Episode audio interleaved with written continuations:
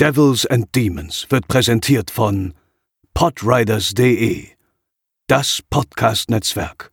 Diese Episode wird präsentiert von Deadline, das Filmmagazin, die Fachzeitschrift für Horror, Thriller und Suspense. Jetzt im Kiosk oder online unter deadline-magazin.de. Moin Moin und herzlich willkommen zur 239. Episode von Devils and Demons, der Horrorfilm-Podcast. Ich begrüße heute an meiner Seite, das ist die völlig falsche Begrüßung, André, ich weiß, aber ich begrüße dich trotzdem. Schön, dass du da bist. Immerhin, moin. Und äh, wir haben auch eine tolle Gästin. Unsere, unsere neue, unser neuer Publikumsliebling ist wieder bei uns äh, seit der Filmsammelleidenschaftsfolge Teil 2. Herzlich willkommen erneut, Theresa. Ja, hallo und danke für die liebe Einleitung. Sehr gerne. Und ich bin der Chris. Das ist, wie gesagt, das ist ja völlig paranoid, dass ich heute. Das tut mir leid. Ja, auch. Äh, vielleicht ist diese Folge verhext. Das kann ja durchaus sein. Ähm, das könnte auch aufgrund unseres Themas durchaus der Fall sein. Also, wenn ihr wissen wollt, worum es geht, dann holt euch jetzt ein Craft Beer aus dem Kühlschrank und nach dem Intro geht's los. They're coming get you, Barbara. They're coming for you. Das war ein schlechter Wortwitz, oder? Cringe, ja, Ja. cringe, aber ist okay. Wir, wir haben den, den, äh, das Cringeometer hochgetrieben in, den, in der ersten Minute. Sehr gut. Ja. Es kann jetzt nur noch äh, bergauf gehen. Ähm, das tut's ja auch mit dir, Theresa, natürlich. Ähm, Gab es irgendwie äh, Fanpost oder irgendwie was nach unserer letzten Folge? Also ich habe äh, nur positive Resonanz bekommen und ich möchte jetzt, äh, dich jetzt nicht über den Klee loben oder dass dir das unangenehm ist, aber äh, die Leute waren schon ziemlich begeistert von dir. Hast du Auswirkungen im Alltag äh, gespürt deshalb? Ähm, tatsächlich habe ich für meine Verhältnisse viele neue FollowerInnen dazu bekommen. Also so 20 vielleicht. Sehr gut. Das ist für einen Twitter-Account mit unter 200 Followern schon mal gar nicht so wenig. Ähm, und da war ich erst so, oh Gott, was passiert hier? Ist das dieser Fame, von dem immer alle reden? Nee, natürlich nicht. ähm, genau, aber ich habe tatsächlich auch super liebes Feedback bekommen, was mich halt total gefreut hat. Und tatsächlich auch von äh, ja, zwei, drei Nasen schon gehört, dass sie bei World of Books bestellt haben, meiner Empfehlung und auch sehr begeistert davon waren. und das freut mich natürlich, dass ich äh, den Sparfüchsen dieser Welt einen guten Tipp geben konnte. Genau. Sehr gut. Mir ist äh, vorhin was ganz Blödes passiert. Ihr kennt diese Situation bestimmt auch. Ich nenne das, pack das mal in die Kategorie dumme Fragen, dumme Antworten. Äh, wir sind ja hier gerade umgezogen und ähm, haben von einfach Müll unten in die Müllcontainer geworfen. Ganz normal. Also wir haben diese Müllcontainer aufgeschlossen und haben den Müllsack da reingemacht und äh, da war so ein ähm, Nachbar scheinbar da mit seinem Kleinkind und der fragte dann irgendwann, entschuldigen Sie, was machen Sie denn da?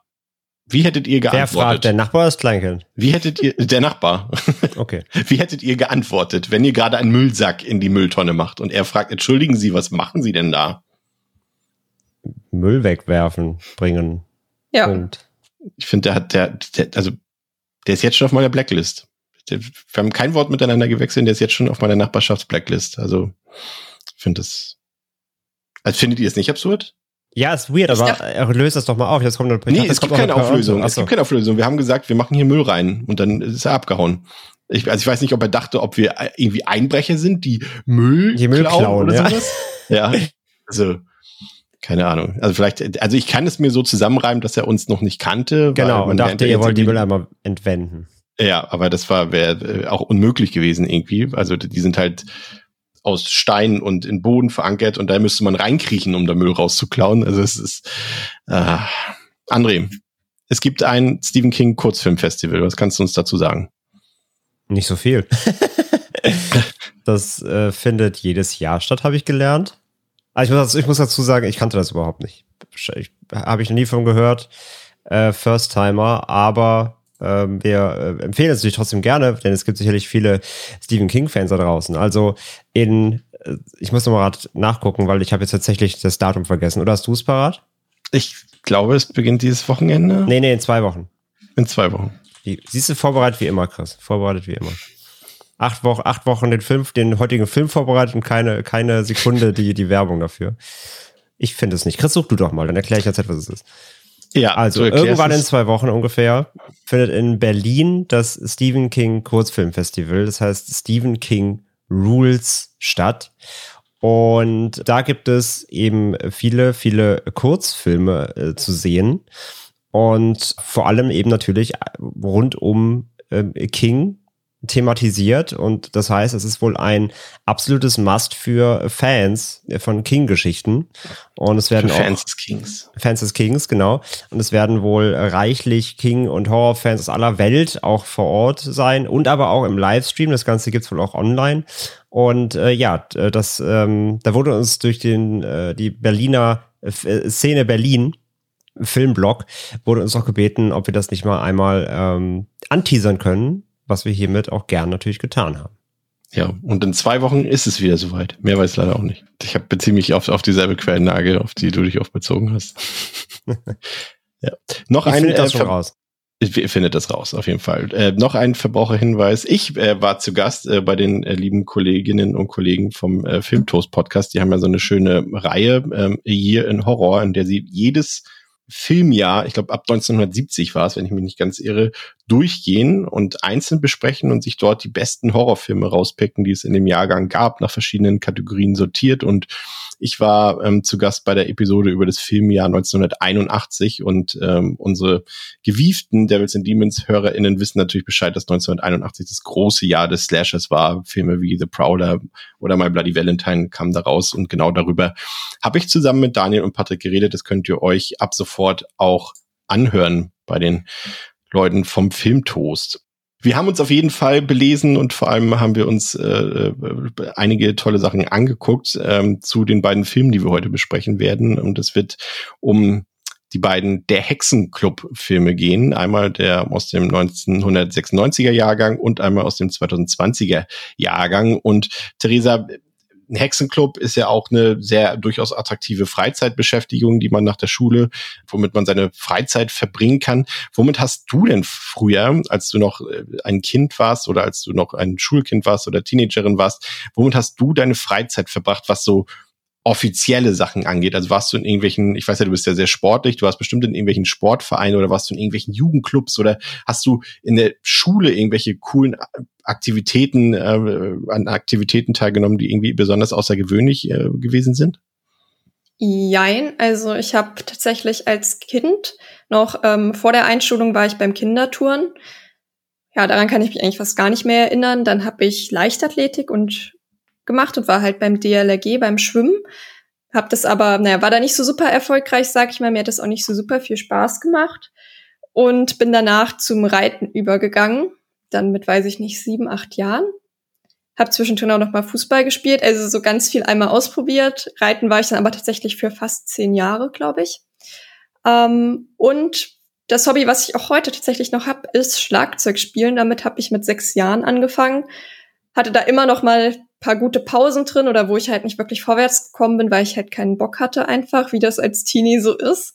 Aber ich bin froh, dass ich das Hobby nicht komplett aufgegeben habe und ja, das war so das, was ich gemacht habe. Und ich war in der Schule mal im Schulchor, aber auch nur für ein halbes Jahr. Das ist ja Standard. Da war André auch, ne? Im Schulchor? Nein. Hast, hast du irgendwas, äh, ich weiß, du warst ja früher auch grummeliger äh, Black Metaler und so weiter. Äh, in, in meiner Vorstellung sagst Wie du jetzt, wahr? nein, ich habe keine Aktivitäten gehabt. Wie ja, bist wahr? immer noch grummeliger Ja, Black Metaler, aber, aber, aber damals auch äußerlich wahrscheinlich äh, da, erkennbar, das bist du ja heute nicht mehr.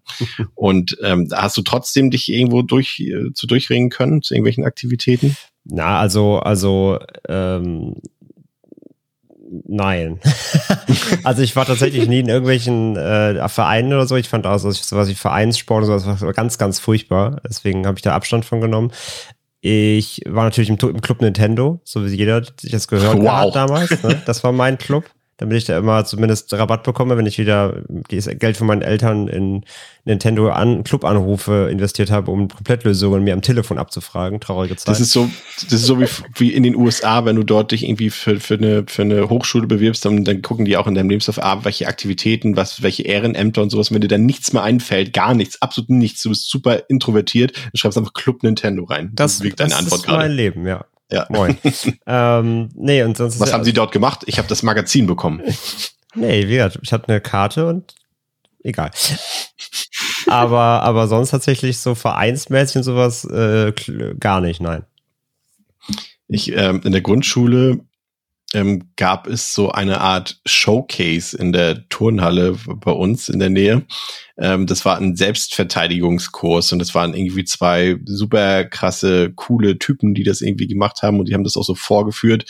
Ähm, ich weiß jetzt gar nicht mehr genau, welche ähm, asiatische Kampfsportart das genau war, aber sie haben halt so, ein Showcase gemacht und haben sich gegenseitig so entwaffnet. Ne? Also der eine ist mit dem Messer auf den anderen losgegangen und dann haben sie gezeigt, wie man jemanden entwaffnen kann und sowas alles. Und haben auch so gesagt, das ist auch für ihre Kinder gut zu wissen, falls doch mal irgendwas ist, dass sie sich selbst verteidigen können. Also jetzt nicht das mit den Messern. Und du hast so gesehen. ist auch für ihre Kinder gut, wenn sie sich mit Messern auskennen. und die, die, du hast dann in die, in den Gesichtern der Eltern gesehen, ja, da melden wir unser Kind an, dann sind wir das endlich los. Und du hast irgendwie, ich glaube, meine komplette Klasse war dort angemeldet oder die komplette Grundschul der Grundschuljahrgang, in dem ich war. Und ähm, das hat, daran kann ich mich noch erinnern, fünf Mark pro Woche gekostet, die Teilnahme, weil man das immer in Bar fünf Mark abgegeben hat. Und diese beiden Leute, die das dort organisiert haben, die waren halt super mysteriös. Ne? Die waren zum einen super cool natürlich, aber die kamen auch jede Woche irgendwie mit einem anderen Gefährt an. Mal kamen sie irgendwie mit dem Motorrad, mal kamen sie mit so einer Shopper an, einmal kamen sie mit einem Lamborghini an. Hat nur noch gefehlt, dass sie mit dem Hubschrauber kamen. ähm, aber wir haben tatsächlich nicht gekämpft. Nicht ein einziges Mal. Ich glaube, es hat fünfmal stattgefunden.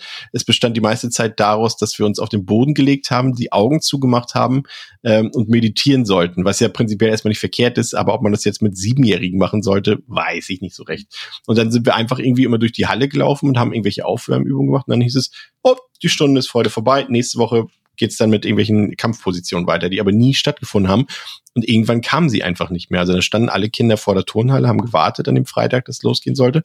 Und sie sind nie wieder aufgetaucht. Das war meine Erfahrung mit dem Selbstverteidigungskurs, mit dem fünfwöchigen. Ansonsten habe ich ähm, tatsächlich Fußball gespielt, äh, zehn Jahre lang. Ähm, auch ziemlich erfolgreich. Also ich persönlich vielleicht nicht unbedingt, aber der Verein, äh, also meine Mannschaft hat erfolgreich gespielt, aber ich war jetzt nicht der, wie sagt man, nicht der, der Stern ähm, der Mannschaft. Aber es hat zumindest eine aus meinem Verein hat es äh, hat's mal zu Hansa Rostock geschafft in die zweite Liga und ähm, immerhin. Das war auch eine super krasse Erfahrung in dem Sinne, dass er bei uns in der Mannschaft wirklich halt der absolut krasseste war. Also der hat, der hätte quasi gefühlt irgendwie zehn Leute ausspielen können. Der hat an der einen Saison, da haben wir mal irgendwie 280 Tore geschossen in einer Saison. In gerade mal 15 Spielen oder so. Und davon hat er alleine irgendwie 200 gemacht. Und äh, dann ist er zu Hansa Rostock gewechselt und dachten alle, oh krass, der macht jetzt seinen Durchbruch, der wird Bundesliga-Star und so weiter. Und dann musste man feststellen, dass die Leute, die dorthin wechseln, also auch im Jugendbereich noch, dass die halt alle super krass sind und alle noch teilweise halt noch tausendmal besser als er sind. Also er spielt mittlerweile, und wie gesagt, er war mit Abstand der Beste, weit und breit im ganzen Landkreis. Und er spielt heutzutage in der vierten Liga mit dem Potenzial, was ihm damals äh, irgendwie attestiert wurde. Und dann sieht man mal, wie krass die Leute sein müssen, die halt wirklich ihr, sag ich mal, Millionen damit verdienen. Ja, und ich war irgendwie zwei Jahre lang noch in der Schülerzeitung. Ähm, ich glaube, das war in der achten Klasse oder in der siebten oder achten, neunten Klasse irgendwie. Dann kann ich kann ich mich fast gar nicht mehr erinnern, weil das ziemlich chaotisch war. Aber das lag daran, dass ich damals äh, unbedingt Journalist werden wollte. Zum Glück bin ich es nicht geworden, aber ähm, das wären so meine Aktivitäten geworden. Also man merkt schon. Bei Schülerzeitung so war ich tatsächlich auch. Oh. Äh, ja. Und später bei einem Jugendradio. Ja, das ist doch was. Wo wir einmal in der Woche ähm, eine, naja, in Anführungszeichen, eine Meme-Show gemacht haben, auch wenn es Memes da noch da gar keiner kannte und das war akustisch nicht so einfach war, aber das war ganz witzig. Ja, von wegen, du hast nichts gemacht. Ja, aber jetzt nichts halt so im Sinne von dieses Klass diese Klassik, also diese klassischen Sachen. Ich war nicht im Badminton-Verein oder sowas, keine Ahnung. Nee, ist ja auch, das ist ja auch gut. Das wollte, sowas wollte ich auch hören. Das haben wir auch ähm, äh, unsere ZuhörerInnen gefragt, was die so an seltsamen Aktivitäten oder AGs oder sonst wie gemacht haben. Und da sind wieder ein paar Sachen bei rumgekommen. Mein lieber Scholli, ähm, da sind unsere echt harmlos gegen. Also der Flo, Mr. Banana, hat geschrieben, am ersten Gymnasium, an dem ich war, gab es eine Archäologie-AG. Bin da sogar noch hingegangen, als ich nicht mehr auf der Schule war. Die nächste Schule hatte dann eine Go AG. Das, was ist denn eine Go AG? Das wäre auch sehr cool. Was ist eine Go AG? Weiß es jemand? Das habe ich mich tatsächlich auch gefragt, als ich es gelesen habe, aber habe darauf keine Antwort. Dann vielleicht zur Archäologie. weiß ich nicht, wo man vielleicht irgendwie geht. draußen unterwegs ist und Sachen. Oder es ist irgendeine Abkürzung, die wir nicht kennen. Ähm, also erstmal Google sagt erstmal gar nichts dazu. Börse Go AG? War das vielleicht, könnte das irgendwas damit zu tun haben? Zum Börsen, Planspiel Börse? Ich habe keine Börsenkurs in der fünften Klasse. Gesponsert von der FDP wahrscheinlich. Ja. Hm, aber, aber Archäologie AG ist natürlich schon was Ausgefallenes. Finde ich prinzipiell auch ziemlich cool, André. Ja, absolut. Wir hatten nur so eine kleine Film-AG und da haben wir so einen Abschluss, Abs- Abschlussfilm auf der, auf der Schule gedreht. Also Warst du haben, daran beteiligt? Ja, ich habe ich hab, äh, Re- Regie und Drehbuch gemacht. Muss man dir alles aus der Nase ziehen? Ja, das, äh, das hab- hast du was gemacht? Nein. Und das habe ich, das hab ich, AG. das hab ich nicht äh, die Frage eingeordnet. Okay. Hast du noch außergewöhnliche, nicht standardisierte Sachen in der Schule gemacht, nach der Schule? ja, du bist bestimmt noch zehn Sachen Nicht, droppen. Nicht, nicht in die Richtung. Aus, außer, die, außer die größte deutsche Nintendo-Seite aufgezogen, die aber, die mir von Nintendo unter dem Arsch weggeklagt wurde. Das war ganz witzig. Ja, weil es kein offizieller Verein war, siehst du? Ja, nee, weil ich, weil ich 140 Copyrights verletzt habe. Ich hatte zwei Möglichkeiten. Ich, ich zahle über eine Million äh, oder, oder lösche die Webseite. Dann habe ich letztes letzteres gemacht. Oh Mann. Ich habe, ich glaube, äh, das Thema für nächste Woche äh, wird schon sein Unsinn, den wir früher im Internet oder mit Handys gemacht haben. Oh, oh Gott, da wird das Vorgespräch 43 Minuten lang mindestens. Also nur von mir. Also nächste Woche kann ich auch garantieren, dass der Film äh, wahrscheinlich nicht mal eine halbe Stunde hergibt. Da können wir uns, glaube ich, ein bisschen auslassen mit dem Thema.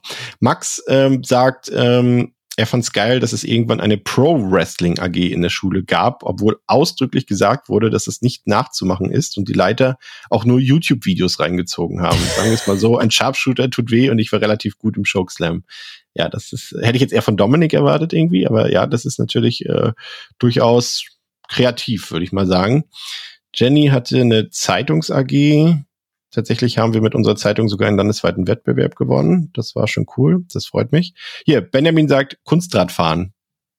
Ist das, nee, das ist, ist, das ist aber nicht das mit diesem einen großen hohen Rad und mit diesem kleinen Rad, oder Theresa? Was ist Kunstradfahren?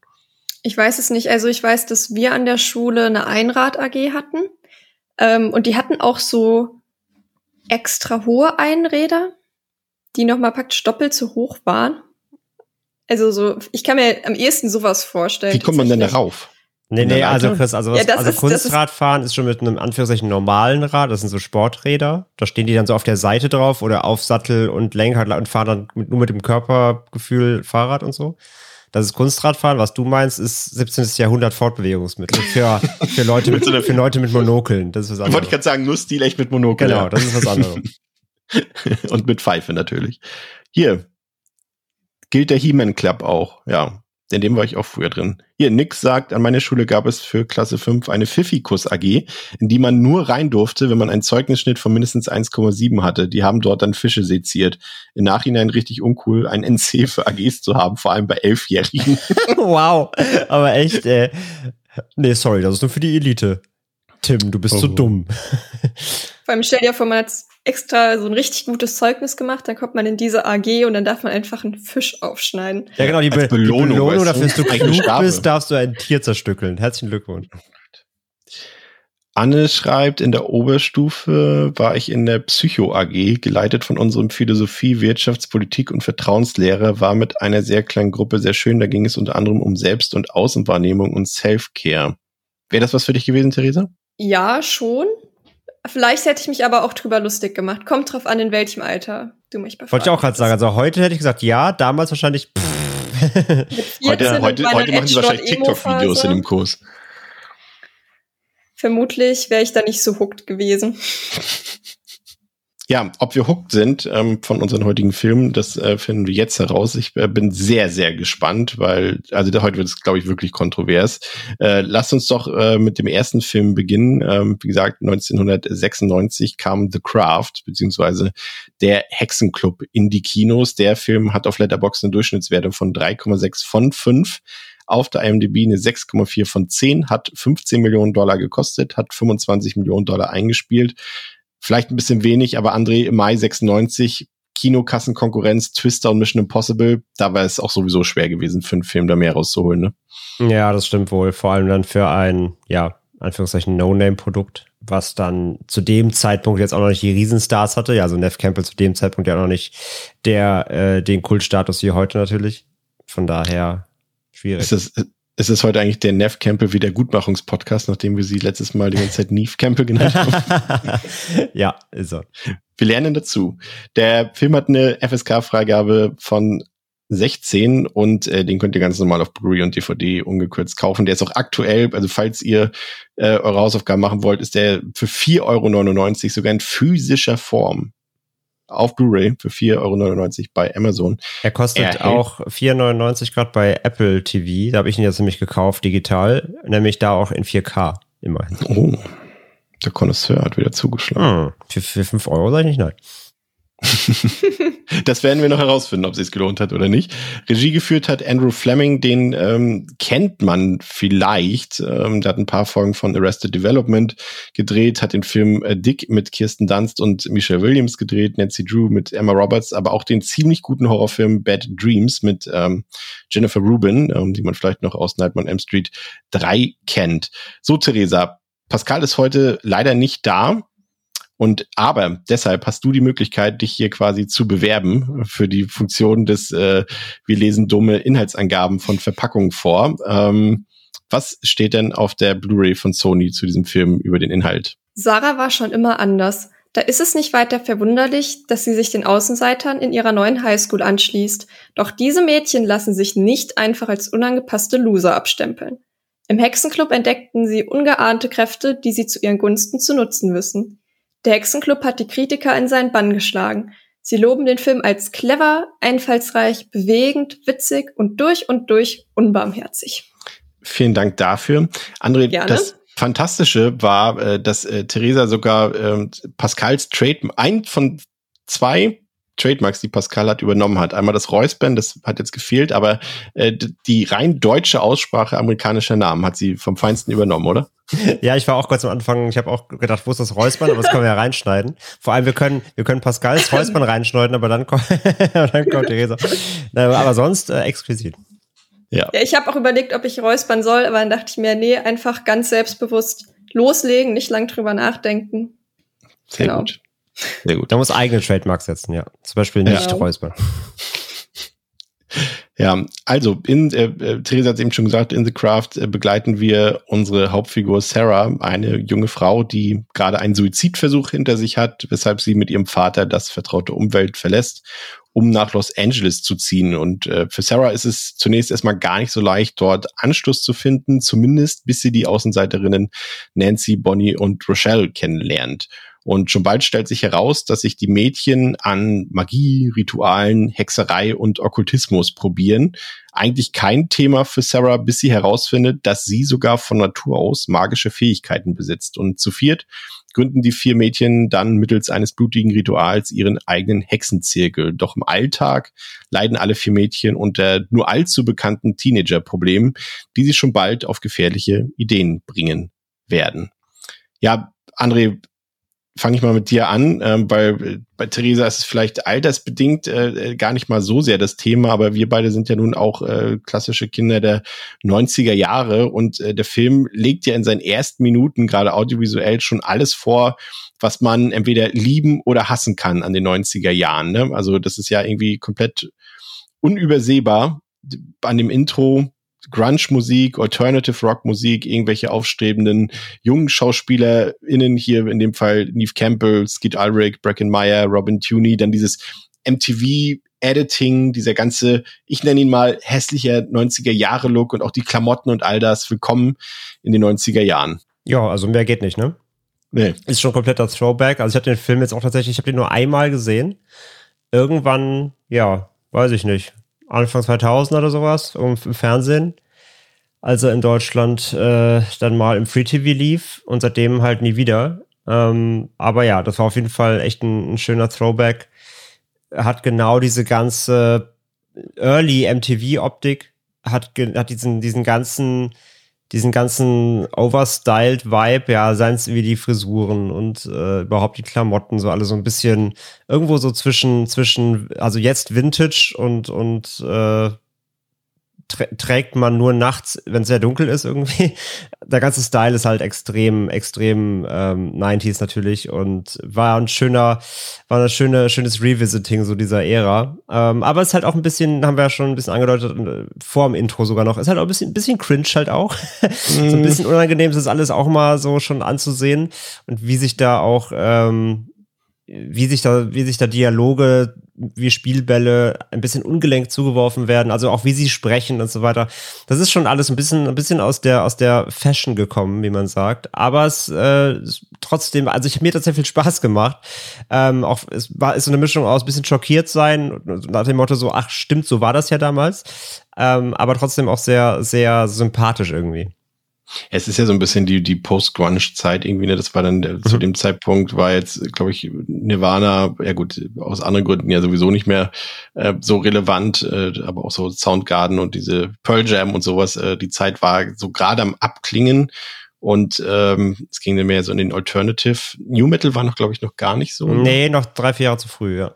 Ja, aber so, es ging langsam so in die Richtung. Ich glaube, Korn gab es zumindest schon äh, zu dem Zeitpunkt, also so, so die Anfänge in die Richtung. Aber ja, das ist alles äh, eine völlig andere Zeit irgendwie. Und äh, wie gesagt, das war auch so, das ist, glaube ich, die letzte Popkultur quasi, die für unsere Altersgeneration, äh, die zu dem Zeitpunkt so zehn Jahre alt waren, äh, noch irrelevant war, weil wir uns quasi da noch nicht gemäß der Popkultur gekleidet oder verhalten haben oder irgendwelche Sachen so richtig konsumiert haben. Ich glaube, bei uns ging es quasi ab da erst los, würde ich mal sagen. Theresa, für dich äh, muss das ja, und das ist jetzt kein Altersshaming, vielleicht ist es auch was Gutes in dem Fall, äh, muss das ja schon ein bisschen völlig aus der Zeit gefallen sein, ne? Ja, also ich meine, ich wurde ja erst drei Jahre später geboren. Ähm, ich bin da jetzt nicht mit groß Krass. geworden. ähm, ja, ist auch irgendwie so absurd. So meine ältere Schwester ist da halt geboren und ich weiß nicht, das fühlt sich irgendwie so weit weg an, aber andererseits so, ich meine, ich bin natürlich trotzdem mit dem Look und so von Filmen aus 90ern vertraut. Ist ja nicht so, als guckt man erst Filme ab dem Jahr, in dem man geboren ist. Und mich hat Manche machen das. ja, ich glaube, man profitiert auch sehr davon, wenn man mal ein bisschen vorher guckt, außer man ist irgendwie, weiß ich nicht, 120 Jahre alt, vielleicht nicht. ähm, aber mich hat es tatsächlich sehr an eine X-Factor-Folge erinnert. Einfach so, wie die halt aussah. Also vor allem dieser Anfang, weil es gibt eine X-Factor-Folge, da geht es auch um so einen Hexenzirkel, wo auch so ein komplett over the top Mädel im Mittelgrund steht, nee, Mittel, im Mittelpunkt, nicht im Mittelgrund, ähm, im Mittelpunkt steht. Und daran hat es mich enorm ähm, erinnert. Und ich habe tatsächlich mir als allererstes aufgeschrieben in meinen Notizen, geiler Soundtrack. Weil mir gefällt's richtig gut. Und das ist tatsächlich das Erste, was ich mir beim nächsten Teil aufgeschrieben hat. Soundtrack finde ich blöd. also von daher, ähm, ja, hat's mich schon irgendwie abgeholt. Ist natürlich jetzt kein ja, schöner Film, aber irgendwie finde ich, passt es auch zu der Thematik. Halt auch irgendwie, weil ich finde, so die Jugend, vor allem jetzt für die Mädels oder wenn ich mich da so reinversetze, ist auch irgendwie so ein bisschen was, nicht trostlos, aber schon irgendwie so was Düsteres, was jetzt halt auch einfach nicht auf Hochglanz poliert ist. Entsprechend finde ich, passt es da auch eigentlich ganz gut zu. Ja, das würde ich, würde ich auch sagen. Hast du den Film jetzt zum ersten Mal gesehen? Oder kannst du nee, den schon? den habe ich äh, schon mal gesehen. Ich glaube, oh, ich weiß nicht, Müsst ihr auch auf Letterbox gucken, ist noch nicht so super lange her. Ähm, beim ersten Mal habe ich ihn aber nicht sehr aufmerksam geguckt. Da war das eher so, der lief halt so nebenbei. Ich fand es auch interessant, was André vorhin gesagt hat, dass er den bei der quasi, als er damals im Free TV mal lief, gesehen hat. Das ist auch so ein, typ, so ein typischer Free TV-Film, André, ne? Der so Komplett. irgendwie, wenn, wenn mal irgendwie so ein, so ein halbwegs, äh, wenn irgendwie ein Thriller oder so ein, so ein zahmer Horrorfilm um 20.15 Uhr auf Sat 1 oder Pro 7 lief, dann konnte man sich sicher sein, dass vielleicht alle paar Wochen dahinter der Hexenclub lief dann, ne? Dürfte er ja eigentlich nicht mal, weil er 16er hat. Nee, ich meine danach, also ab 22 Uhr. So, 15 ja. ist ja, glaube ich, ab 16 uncut. Oh Gott, das klingt auch so, allein das sagen zu müssen. Ähm, aber ich glaube, das ist erlaubt, glaube ich, dann gewesen. Aber stimmt, ja. Bis heute darf um 20.15 Uhr kein Film ab 16 ungeschnitten laufen, ja. Ist auch super. Obwohl Netflix den ja ab 12 drin hatte, stand da. Den auch diesen, den alten, ja? Ja, weil der läuft aktuell ja nicht mehr auf Netflix, aber als ich ihn damals geguckt habe, war der neu auf Netflix und ich glaube, da stand 12 Ja, aber Netflix hat ja eigene Freigaben. Also es sind ja. Ja. nicht die deutschen Freigaben. Netflix kann ja machen, was sie wollen. Ja. Die Die stufen schätzen die, quasi ihr Publikum die stufen die ein, Sachen ne? selber ein, genau. Ja, und ich habe mich tatsächlich beim Gucken aber auch gefragt, so würde der heute noch eine 16er Freigabe bekommen? Mm, Hm, Ich glaube, er hat, er hat, wenn dann, ich glaube, der hat sogar, ein- hat er nicht sogar ein R-Rating bekommen in den USA? Ja, Weil- wahrscheinlich wegen den Thematiken auch, dann Suizid Ja. und so.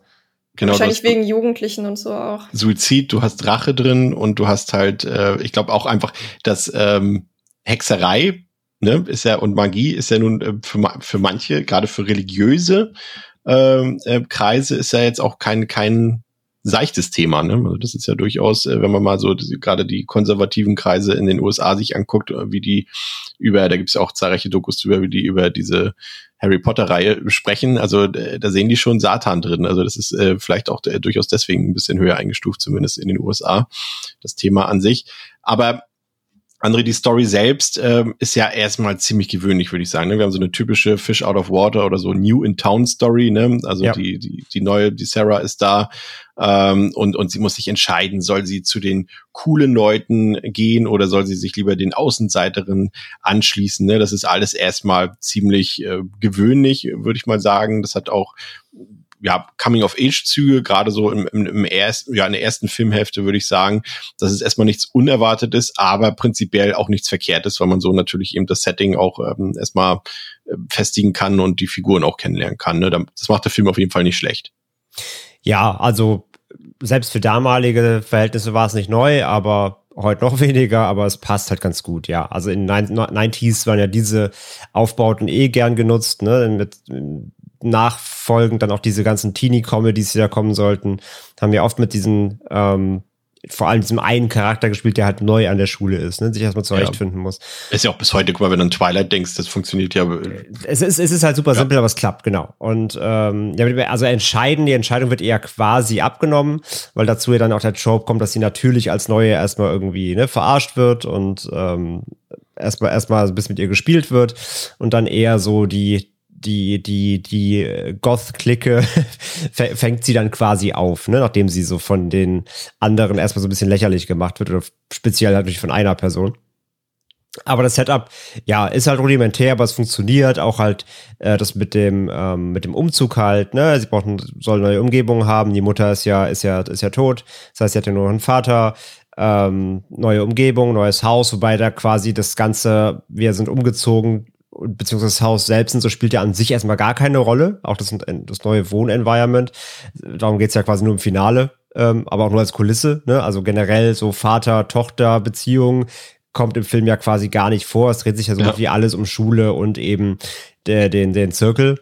Ähm, aber ja, wie gesagt, es ist zweckmäßig, aber es ist okay generell auch immer auf, fällt mir mittlerweile, also früher hat mich das jetzt nicht so tangiert, aber es fällt mir immer mehr auf, wenn Filme quasi mehr oder weniger komplett ohne Erwachsene auskommen oder die wirklich absolut keine tragende Rolle in Filmen spielen. Das finde ich dann doch auch immer ein bisschen interessant, gerade bei eben so Teenie-Filmen sozusagen, die dann halt den Erwachsenen-Part äh, völlig ausklammern. Normalerweise sind Erwachsene ja immer dazu da, um irgendwie noch irgendwelche Moralvorstellungen oder, oder Ansprachen oder sowas zu machen. Aber das ist einer der Filme, in denen es quasi bis auf eine erwachsene Instanz in Form der, der Zauberei-Geschäftsinhaberin gibt es eigentlich quasi gibt es quasi gar ja, und, nicht. Und der Vater darf sie einmal trösten. Das war's ja. dann. Ja.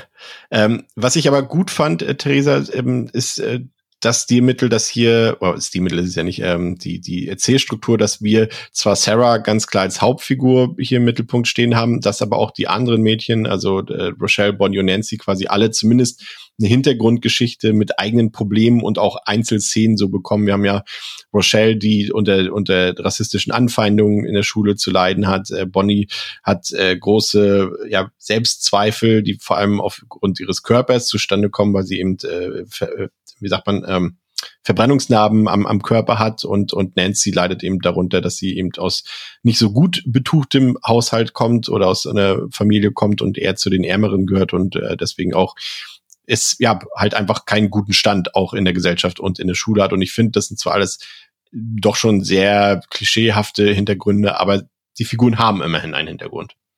Ja, das stimmt. Ich finde es auch gut, dass sie einem ein bisschen näher gebracht werden. Die werden jetzt trotzdem nicht extrem tief. Also irgendwie hat ja auch jede so ein Merkmal. Und das war's. Aber ich finde, für den Film reicht es auch vollkommen aus, weil ich glaube, wenn man jetzt alle zu sehr charakterisiert hätte, wäre es dann irgendwie für das, was dieser Film ist, dann auch schon wieder zu komplex. Und ich finde, das funktioniert so eigentlich ganz gut. Weil für mich ist es jetzt halt auch irgendwie. Also das erste Mal habe ich ihn ja, wie gesagt, relativ nebenher geguckt und ich finde tatsächlich, er profitiert auch davon, wenn man nicht allzu gut aufpasst. weil dann doch einem auch so ein paar, ja, so ein paar Sachen nicht auffallen, die dann doch nicht so ganz stimmig sind. Und ich glaube, je komplexer das wird, desto schlimmer wird's. Und so ist es gerade im Rahmen, wie es angenehm ist. dass man auch allen Sachen halt noch gut folgen kann, ohne dass es zu kompliziert wird ich, ich hatte ja ohnehin Probleme, teilweise dem Film ähm, zu folgen. Äh, ich habe hab dich ja bei WhatsApp gefragt, ob äh, du mal überprüfen kannst äh, mit deiner mit deinen weiblichen Augen, ob, ob Robin Tooney eine Perücke trägt, weil ich die ganze Zeit so irritiert war, gerade auf der Blu-ray, also in HD, weil ihr äh, Haaransatz so komisch aussah, aber dann haben sie ihr auch äh, mehrfach irgendwie die Haare ein bisschen anders frisiert, aber es sah trotzdem irgendwie nie echt aus und ähm, ich hatte dann später dann rausgefunden, dass sie tatsächlich eigentlich zu dem Zeitpunkt ganz kurze Haare getragen hat, aufgrund einer anderen ähm, Stellenbesetzung, hätte ich beinahe gesagt, Rollenbesetzung und äh, sie deshalb wirklich eine Perücke getragen hat. Aber ähm, ebenso interessant finde ich, und das ist noch eine, eine Randnotiz, die zumindest für den Autoren, ich glaube, das ist auch derselbe, ich glaube, der Andrew Fleming hatte, glaube ich, auch das Drehbuch geschrieben, der Regisseur. Ähm, und zwar läuft ja zu Beginn im Intro des Films läuft ja eine Coverversion von den Smiths, von, der, von deren Song How Soon Is Now. Und das ist ja später auch eins zu eins der Titelsong für die Hexenserie Charmed gewesen. Und äh, das ist wohl auch kein Zufall gewesen, denn der Andrew Fleming hat gesagt, dass er damals irgendwie für eine Serie einen Piloten geschrieben hat über Hexen, der aber irgendwie abgelehnt wurde, man aber später trotzdem das sein Konzept komplett ohne seines Wissens übernommen hat und daraus die Serie Charmed gemacht hat. Das heißt, Charmed ist quasi, ist quasi eigentlich ein Serienabklatsch von der Hexenclub, André. Ja, ja, Punkt. Hast du Charmed mal gesehen? ja, ja, ich habe ich hab. Charmed sogar, ich glaube, komplett geguckt. Also die ganze ja. Serie wirklich ohne lückenlos. Also ja, ist ja nicht verwunderlich und ja, passt ja komplett. Also ist ja fast eine Schablone. Also außer glaub, hat, hat Robin Tooney sogar mit, mit, mitgespielt, da sogar? In irgendeiner Nebenrolle später? Ja, ich meine, es kann sein, ja. Irgendwie. Das wäre ja dann noch irgendwie weirder, ja. Naja. Ja, aber ja, ja aber, aber Charme gehörte damals echt so zum Free-TV-Standard. Hab ich, ich habe nie eine Folge gesehen. Also vor allem, so, sorry, aber wenn wir eh schon in der Zeit sind, klar war Pubertät, ne, vor allem halt Elisa Milano natürlich damals, war natürlich der Schwarm auf dem Schulhof jedes Jungen zwischen 13 und 18. Deswegen gehörte das natürlich zum guten Ton, die zu gucken. Ich, ich glaube, man, man musste sich immer entscheiden, Team Charmed, das war eher so das äh, langweilige Nachmittagsprogramm, oder super geile Horror-Action Team Buffy. Why not both? Hast du früher, hast du, hast du Buffy mal gesehen, Theresa? Ich habe tatsächlich beides nicht gesehen. Ah, okay. Ähm, was aber auch damit zusammenhängt, dass ich generell nicht viele Serien gucke, entsprechend da auch nicht so dieses Ding habe, dass ich das Gefühl habe, oh, ich hole jetzt dieses und jenes mal nach. Vielleicht kommt die Zeit irgendwann und dann kann ich mir auch vorstellen, dass ich mal Buffy gucken würde. Aber weil das aktuell irgendwie Serien nicht so mein Ding sind, ja, bin ich dazu noch nicht gekommen. Vielleicht also kommt der Anfall in fünf Jahren oder so. wenn ich keine Lust mehr auf Filme habe. Du bist auf jeden Fall ähm, auf, wieder aufgrund deines Alters. Das ist nicht der Grund, warum wir dich heute eingeladen haben. ähm, bist du natürlich dichter, äh, jetzt zwar eigentlich auch schon rausgewachsen, aber äh, du bist zumindest dichter, äh, sowohl was das Geschlecht als auch das Alter angeht, an der Zielgruppe dieses Filmes, äh, nämlich äh, Teenagerinnen. Und äh, die plagen sich natürlich in dem Film auch so mit den Alltagsthemen rum. Ne? Also da geht es natürlich um Selbstvertrauen, da geht es darum, welchen Status habe ich, äh, welchen Peer Groups äh, gehöre ich an.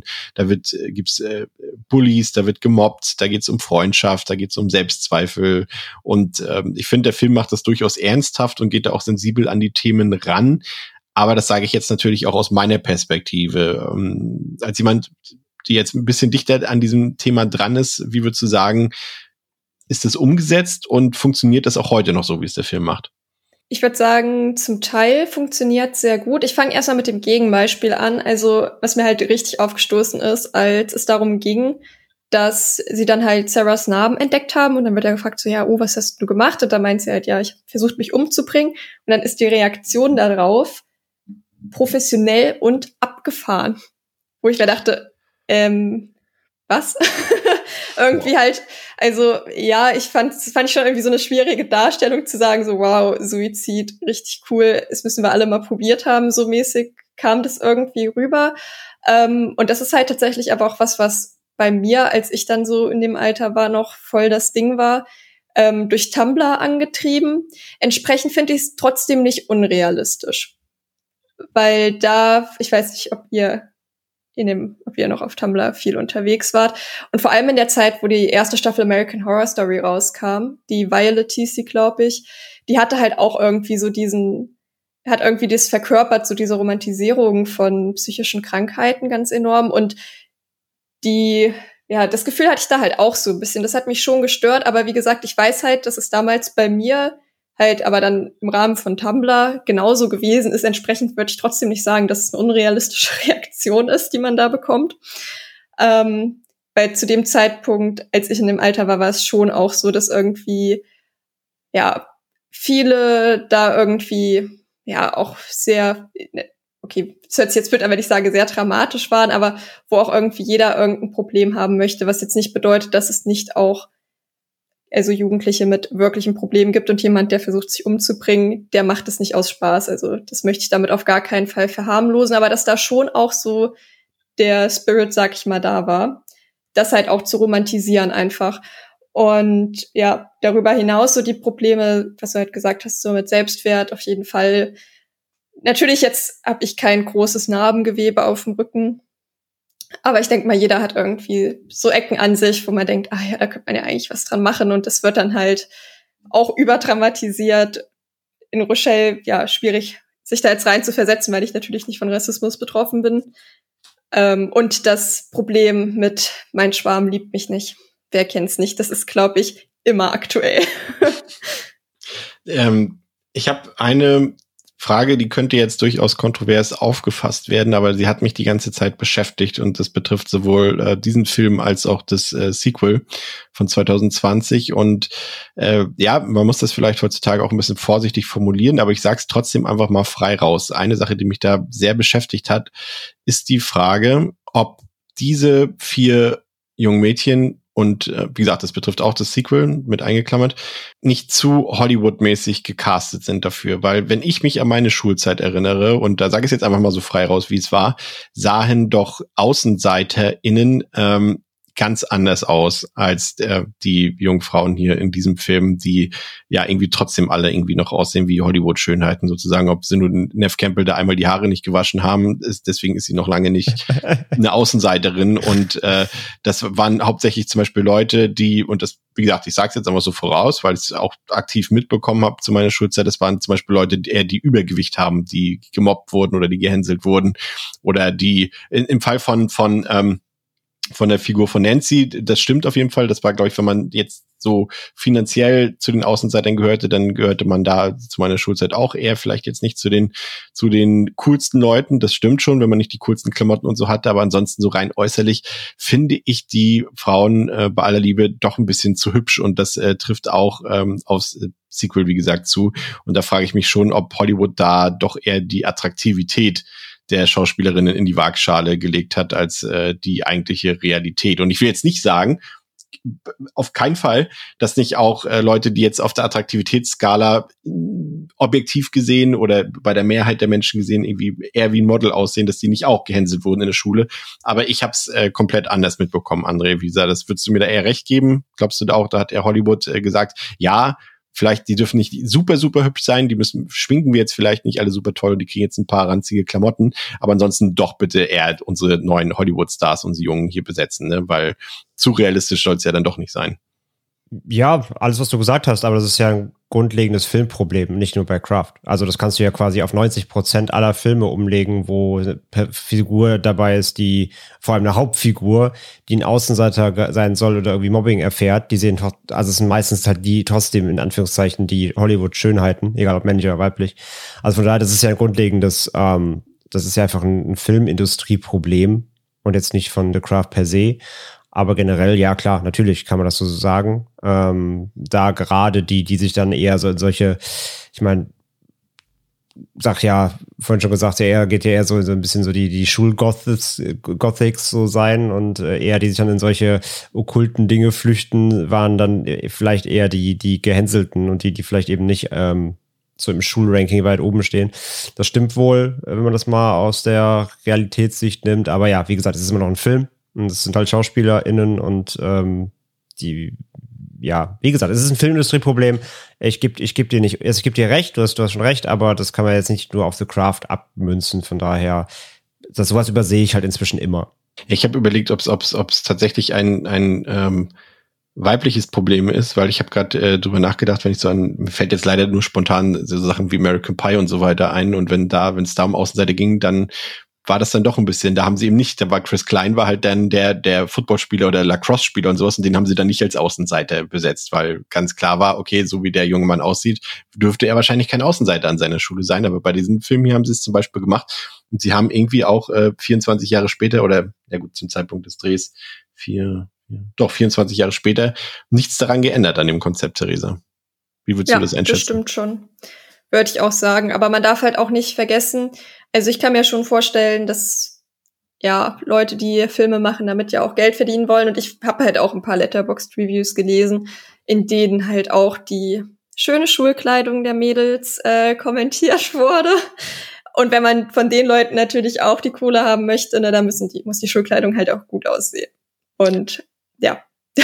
Vor allem, vor allem haben sie es ja noch so gemacht, André hat es eben schon passend gesagt, im Original sind es ja zumindest, kann man noch sagen, okay, das sind irgendwie aufgrund ihrer, ihrer äh, ähm, wie sagt man, Jugendkultur als, als, als äh, Goth, Goth ähm, quasi sind sie da so ein bisschen ausgeschlossen. Aber das haben sie ja nicht mal quasi in dem, in dem Sequel übernommen. Da sind es ja wirklich gewöhnliche, normale Schulmädchen. Ne? Also das Aber beim Sequel muss man auch sagen, dass ähm, außer in der Anfangssequenz und darauf folgen auch man nicht sieht, wie sie gemobbt werden.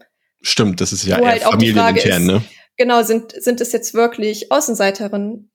Ja, Weil es recht. gibt eigentlich keine Hinweise darauf. Also ich glaube, wenn man den Film vorher, also das, den von 96 nicht gesehen hat, kommt man da vielleicht. man nicht drauf. Oder es soll gar nicht so sein, ja, vielleicht. Genau, ja, vielleicht soll es doch einfach nicht sein, aber da stolpert der Film, glaube ich, mehr so ein generelles Problem. Und zwar, dass er halt einfach The Craft heißt und dass man deswegen, wenn man den anderen Film gesehen hat, auch irgendwie davon ausgeht. Ja, also entweder ist es ihnen da ja. nicht gelungen oder sie wollten es gar nicht so haben. Das ist so die Hauptfigur, ja, ja, genau. Ja, und, und, und da spielen ja zum Beispiel auch die anderen Mädchen auch gar keine so große Rolle mit irgendwelchen Hintergrundgeschichten. Ja, stimmt. Ja, ja auf Sequel kann man es nicht so ganz beziehen. Stimmt, stimmt schon. Das ist korrekt. Ähm, ansonsten ja, würde ich sagen, der Einstieg ist, ist soweit eigentlich äh, in Ordnung, hat äh, auch mein Interesse jetzt auch beim, ich glaube, ich habe ihn jetzt zum dritten Mal gesehen, auch durchaus noch irgendwie bekommen und ich fand es auch ganz, äh, da auch irgendwie fast schon diese 90s-Inszenierung, André, auch ganz cool eigentlich, als sie dieses Blutritual da durchführen und die Schmetterlinge da dann alle kommen, das hat schon so ein paar Momente, da dachte ich schon, okay, eigentlich gefällt mir das doch ganz gut, was ich hier sehe. Aber ein Problem habe ich trotzdem gehabt. Ich finde, ähm, das ist natürlich auch wieder eine Geschmackssache, ähm, aber ich finde, die vier Mädchen haben keinerlei Chemie miteinander. Überhaupt nicht. Also ich weiß jetzt nicht, ob es an, an der Besetzung liegt ähm, oder ob es an den, an den Figuren selbst liegt, aber ich finde, die haben wirken nicht wie Freundinnen die ganze Zeit über nicht.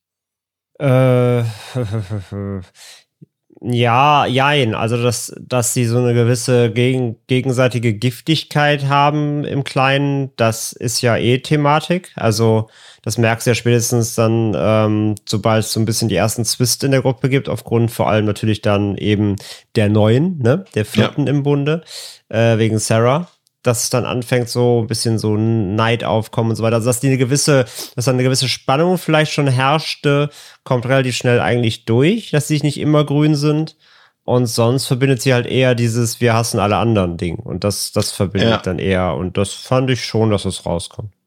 Ja, würde ich dir auf jeden Fall recht geben, finde ich auch. Sie sind halt eher befreundet, nicht weil sie sich so wirklich mögen, sondern weil sie von allen anderen nicht gemocht werden. Weil sie ne? zusammen Außenseiter sein können, genau. Ja, ja, ja. aber so richtig Interessen, außer die, gut, das spielt jetzt eh nicht so eine große Rolle, aber da, sie wirken schon irgendwie ein bisschen ähm, verschieden auf, auf verschieden, ähm, ja.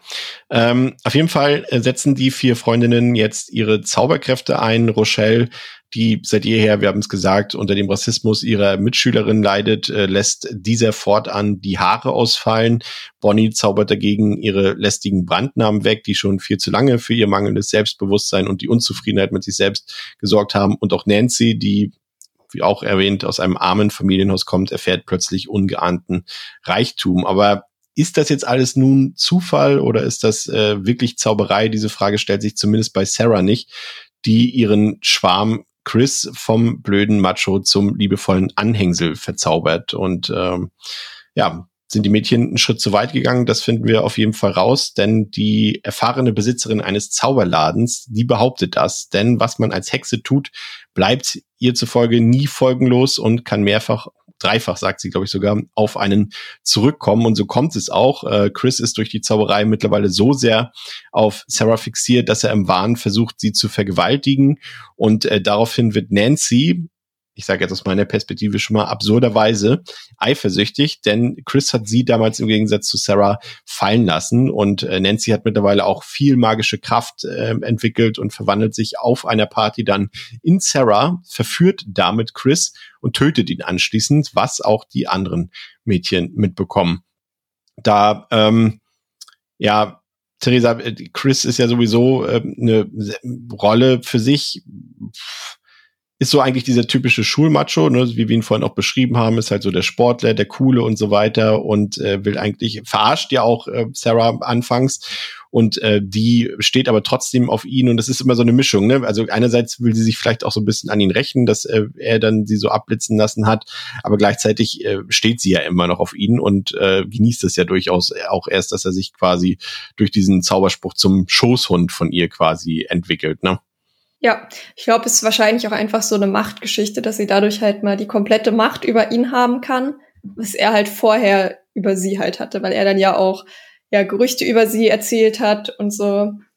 Ja, ich finde tatsächlich, ähm, Chris heißt der, ne? Ja. Ist eine interessante, also ich bin halt riesen Skeet Ulrich-Fan, weil ich auch den In-Scream ehrlich gesagt super attraktiv finde. Und in diesem Film sieht er einfach nur bescheuert aus und ich frage mich, wie das passieren konnte. also meiner Meinung nach die Haare sind ja, zu kurz. Und da ich mir so, wie kann der denn in einem Film, der im gleichen Jahr rausgekommen ist, so gut aussehen? Und in The Craft sieht der meiner Meinung nach echt einfach nur bescheuert aus. Also auch, er wirkt auch irgendwie so wirklich so richtig hohl einfach.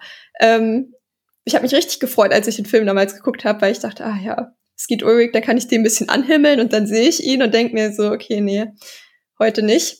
Ähm, und ja, ich finde das ein bisschen komisch, ehrlich gesagt, dass das der Plot von Sarah ist, weil alle anderen haben ja irgendwie schon, ich sag mal, ernstzunehmende Probleme. Weil bei Nancy in der Familie ist es ja auch nicht nur die Armut, sondern ja auch die Gewalt von dem Freund der Mutter, der Mutter gegenüber, ja. aber halt irgendwie, er ist ja auch ihr gegenüber sexuell übergriffig.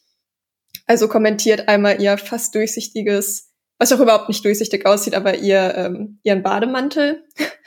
Und ja, und dann so, ich denke mir halt so, Sarah scheint ja auch Probleme zu haben aufgrund des Suizidversuchs und man hört ja auch schon, dass ihre Mutter gestorben ist und dann denk, dachte ich mir so, okay, und dann ist euch jetzt für Sarah nichts Besseres eingefallen, Danke. als dass sie diesen Kerle rumkriegen möchte.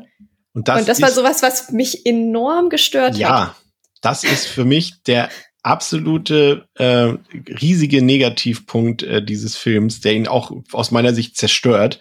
Und zwar wird ja im späteren Verlauf, so viel sei schon mal vorweg gesagt, äh, Nancy als Antagonistin quasi in diesem Film quasi ja in diese Position gebracht, obwohl Sarah eigentlich die Bösewichtin oder Schurkin des Films ist, weil alle machen mit ihrer Kraft irgendwie, wie du schon gesagt hast, irgendwie was Sinnvolles. Ne? Sie bekämpfen irgendwie Rassismus, sie sie schaffen sich Selbstvertrauen, kämpfen bringen ihre Schwiegerväter, äh, bringen ihre Stiefväter um ja, bringen sich aus der Armut.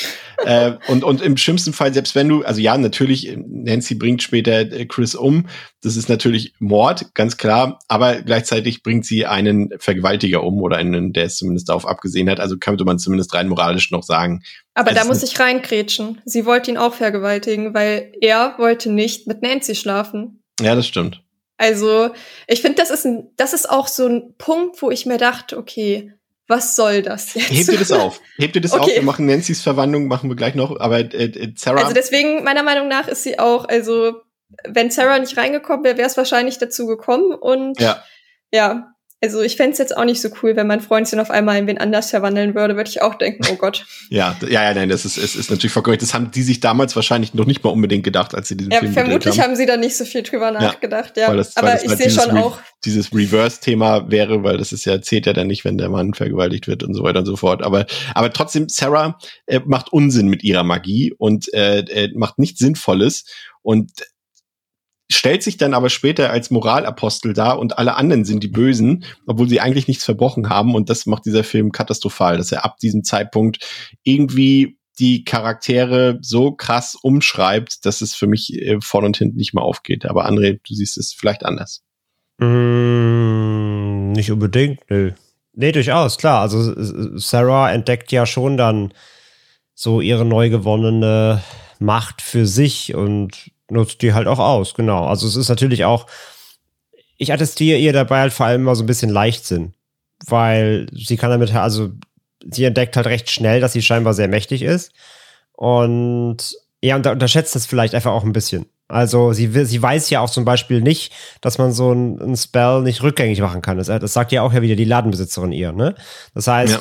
sie geht ja schon mit dem, mit dem Gewissen rein, so, ja, okay, der Typ ist halt ein dummes Arschloch und ich will ihm jetzt mal eine Lektion erteilen, so. Und ich will ihn, ich will ihn halt so lächerlich machen und vor allem vor anderen lächerlich machen, so wie er mich bloßgestellt hat was sie ja auch erreicht, weil er sich eben durch sein Verhalten dann vor seinen Kumpels blamiert und so. Also das funktioniert ja auch alles noch. Das ist ja auch eine Weile witzig, bis es halt nicht mehr witzig ist. Ne? Das ist halt wie immer dieses Ding so, äh, man macht was Beschissenes oder man macht irgendwas ähm, nicht Korrektes und es ist so lange lustig, bis es schlimm wird.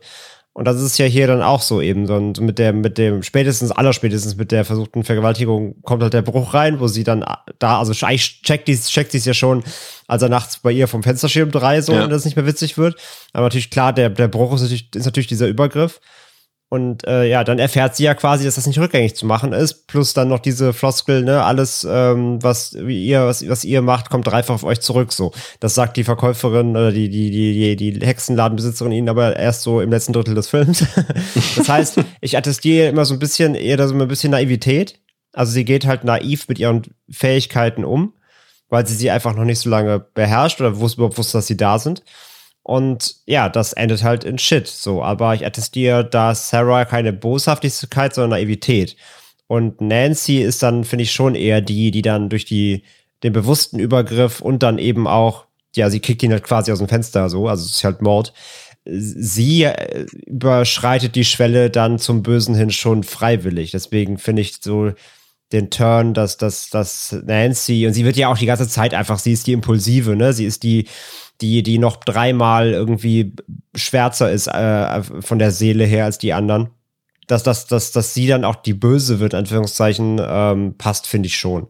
Ja, das finde ich irgendwie, irgendwie, mir fehlt, mir fehlen da irgendwie gefühlt zehn Minuten im Film, die mir das irgendwie mehr begründen, weil es gibt ja schon so ein paar Szenen, auch als sie dort zusammensitzen auf dem Campus dort und sich über die Hexereien austauschen und sie dann irgendwie irgendwie nicht damit einverstanden ist, dass die das alles so locker nehmen und so weiter. Also sie macht sich da schon, ich finde sie schon ist irgendwie die sensibelste und irgendwie auch die, die da ein bisschen tiefgründiger rangeht. Und das fand ich schon irgendwie komisch, dass sie da so turnt. Also man kann das durchaus machen, aber ich fand die Beweggründe auch irgendwie, also dass sie, also es ist schon halt sehr absurd, ne? Also dass sie, dass sie halt wirklich, also Chris ist ja nun mal ein Arsch und das weiß auch Nancy. Und ja, sie wollte früher mal was von ihm und er hat sie fallen lassen und so weiter, aber dass sie quasi eifersüchtig darauf wird, dass äh, Sarah fast vergewaltigt wurde von ihm, das ist halt schon ein Punkt. Also. Nee, sie ist nicht eifersüchtig, dass sie vergewaltigt wurde. Sie ist, sie ist vor allem eifersüchtig, dass Sarah halt die bessere Hexe wird. Sie ist ja, sie ist ja ganze Zeit schon eifersüchtig auf Sarah, einfach weil sie quasi ihre Rolle klaut. Also sie nehmen sie auf als Vierte und dann quasi läuft sie ihr so ein bisschen den Rang ab, weil Nancy ja schon immer so die, die, die Bossin sein wollte. Und das ist sie so langsam nicht mehr, weil Sarah halt krasser als sie ist. Und das findet sie scheiße. Und dann halt noch dazu eben, dass, dass dieser Liebeszauber bewirkt, dass der, der Dulli halt jetzt, auf den sie halt mal stand, warum auch immer, obwohl sie weiß, dass sie ein Arschloch ist, aber das sind wieder die Teenie-Probleme, ähm, jetzt auch noch eben dann ganz Zeit auf sie abfährt. Also das ist ja so ein Gemisch aus allem. Also, dass die ganze Zeit schon neidisch ist und sich denkt, fuck, wie sollen wir die eigentlich aufgenommen, die läuft mir hier den Rang ab. Und dann spätestens, als sie dann quasi da diese Gottheit oder whatever da in sich aufnehmen will, was, was ja eigentlich ihr gebührt und so, da snappt sie dann quasi.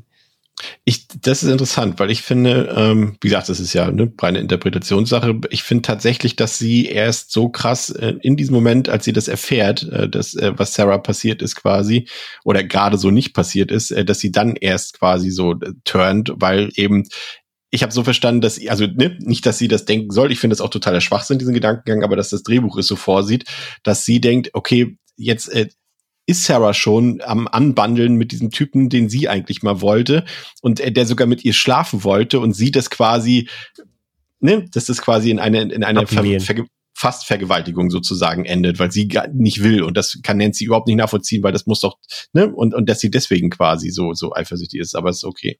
Okay, habe ich null so gesehen. Theresa. Ja. Kannst dich jetzt entscheiden. nein, nein, nein. Ja, ähm, ich finde, ich überlege jetzt gerade so, ohne jetzt, jetzt habe ich jetzt schon zwei Standpunkte gehört und jetzt muss ich mich fragen, was ich eigentlich vorher dazu gedacht habe. ähm, ich glaube, mein, dass ich halt noch mal ein ganz anderes Problem habe und zwar, dass sich Nancy prinzipiell, egal welchen Erklärungsansatz man nimmt, ähm, nicht nachvollziehbar finde in dem, wie sie sich verhält, weil sie einfach so komplett drüber ist. Und ich finde, sie ist, also sie stört mich in dem Film auch wirklich massiv. Ich glaube aber, das könnte auch mit an der Synchro liegen. Ich weiß nicht, habt ihr den auf Deutsch geguckt? Ich habe ihn beide. Ich habe den im Auto geguckt. Ich, ich kenne Ja, die Synchro und da hat sie leider eine der nichts gegen die Synchronsprecherin, die macht das vielleicht fantastisch, aber ich finde auf menschliche Rollen passt diese Synchronstimme absolut gar nichts. Das ist eher Ich sowas finde, für sie passt Trickfilme auch oder nicht sowas. zu der Figur. Also, Ja.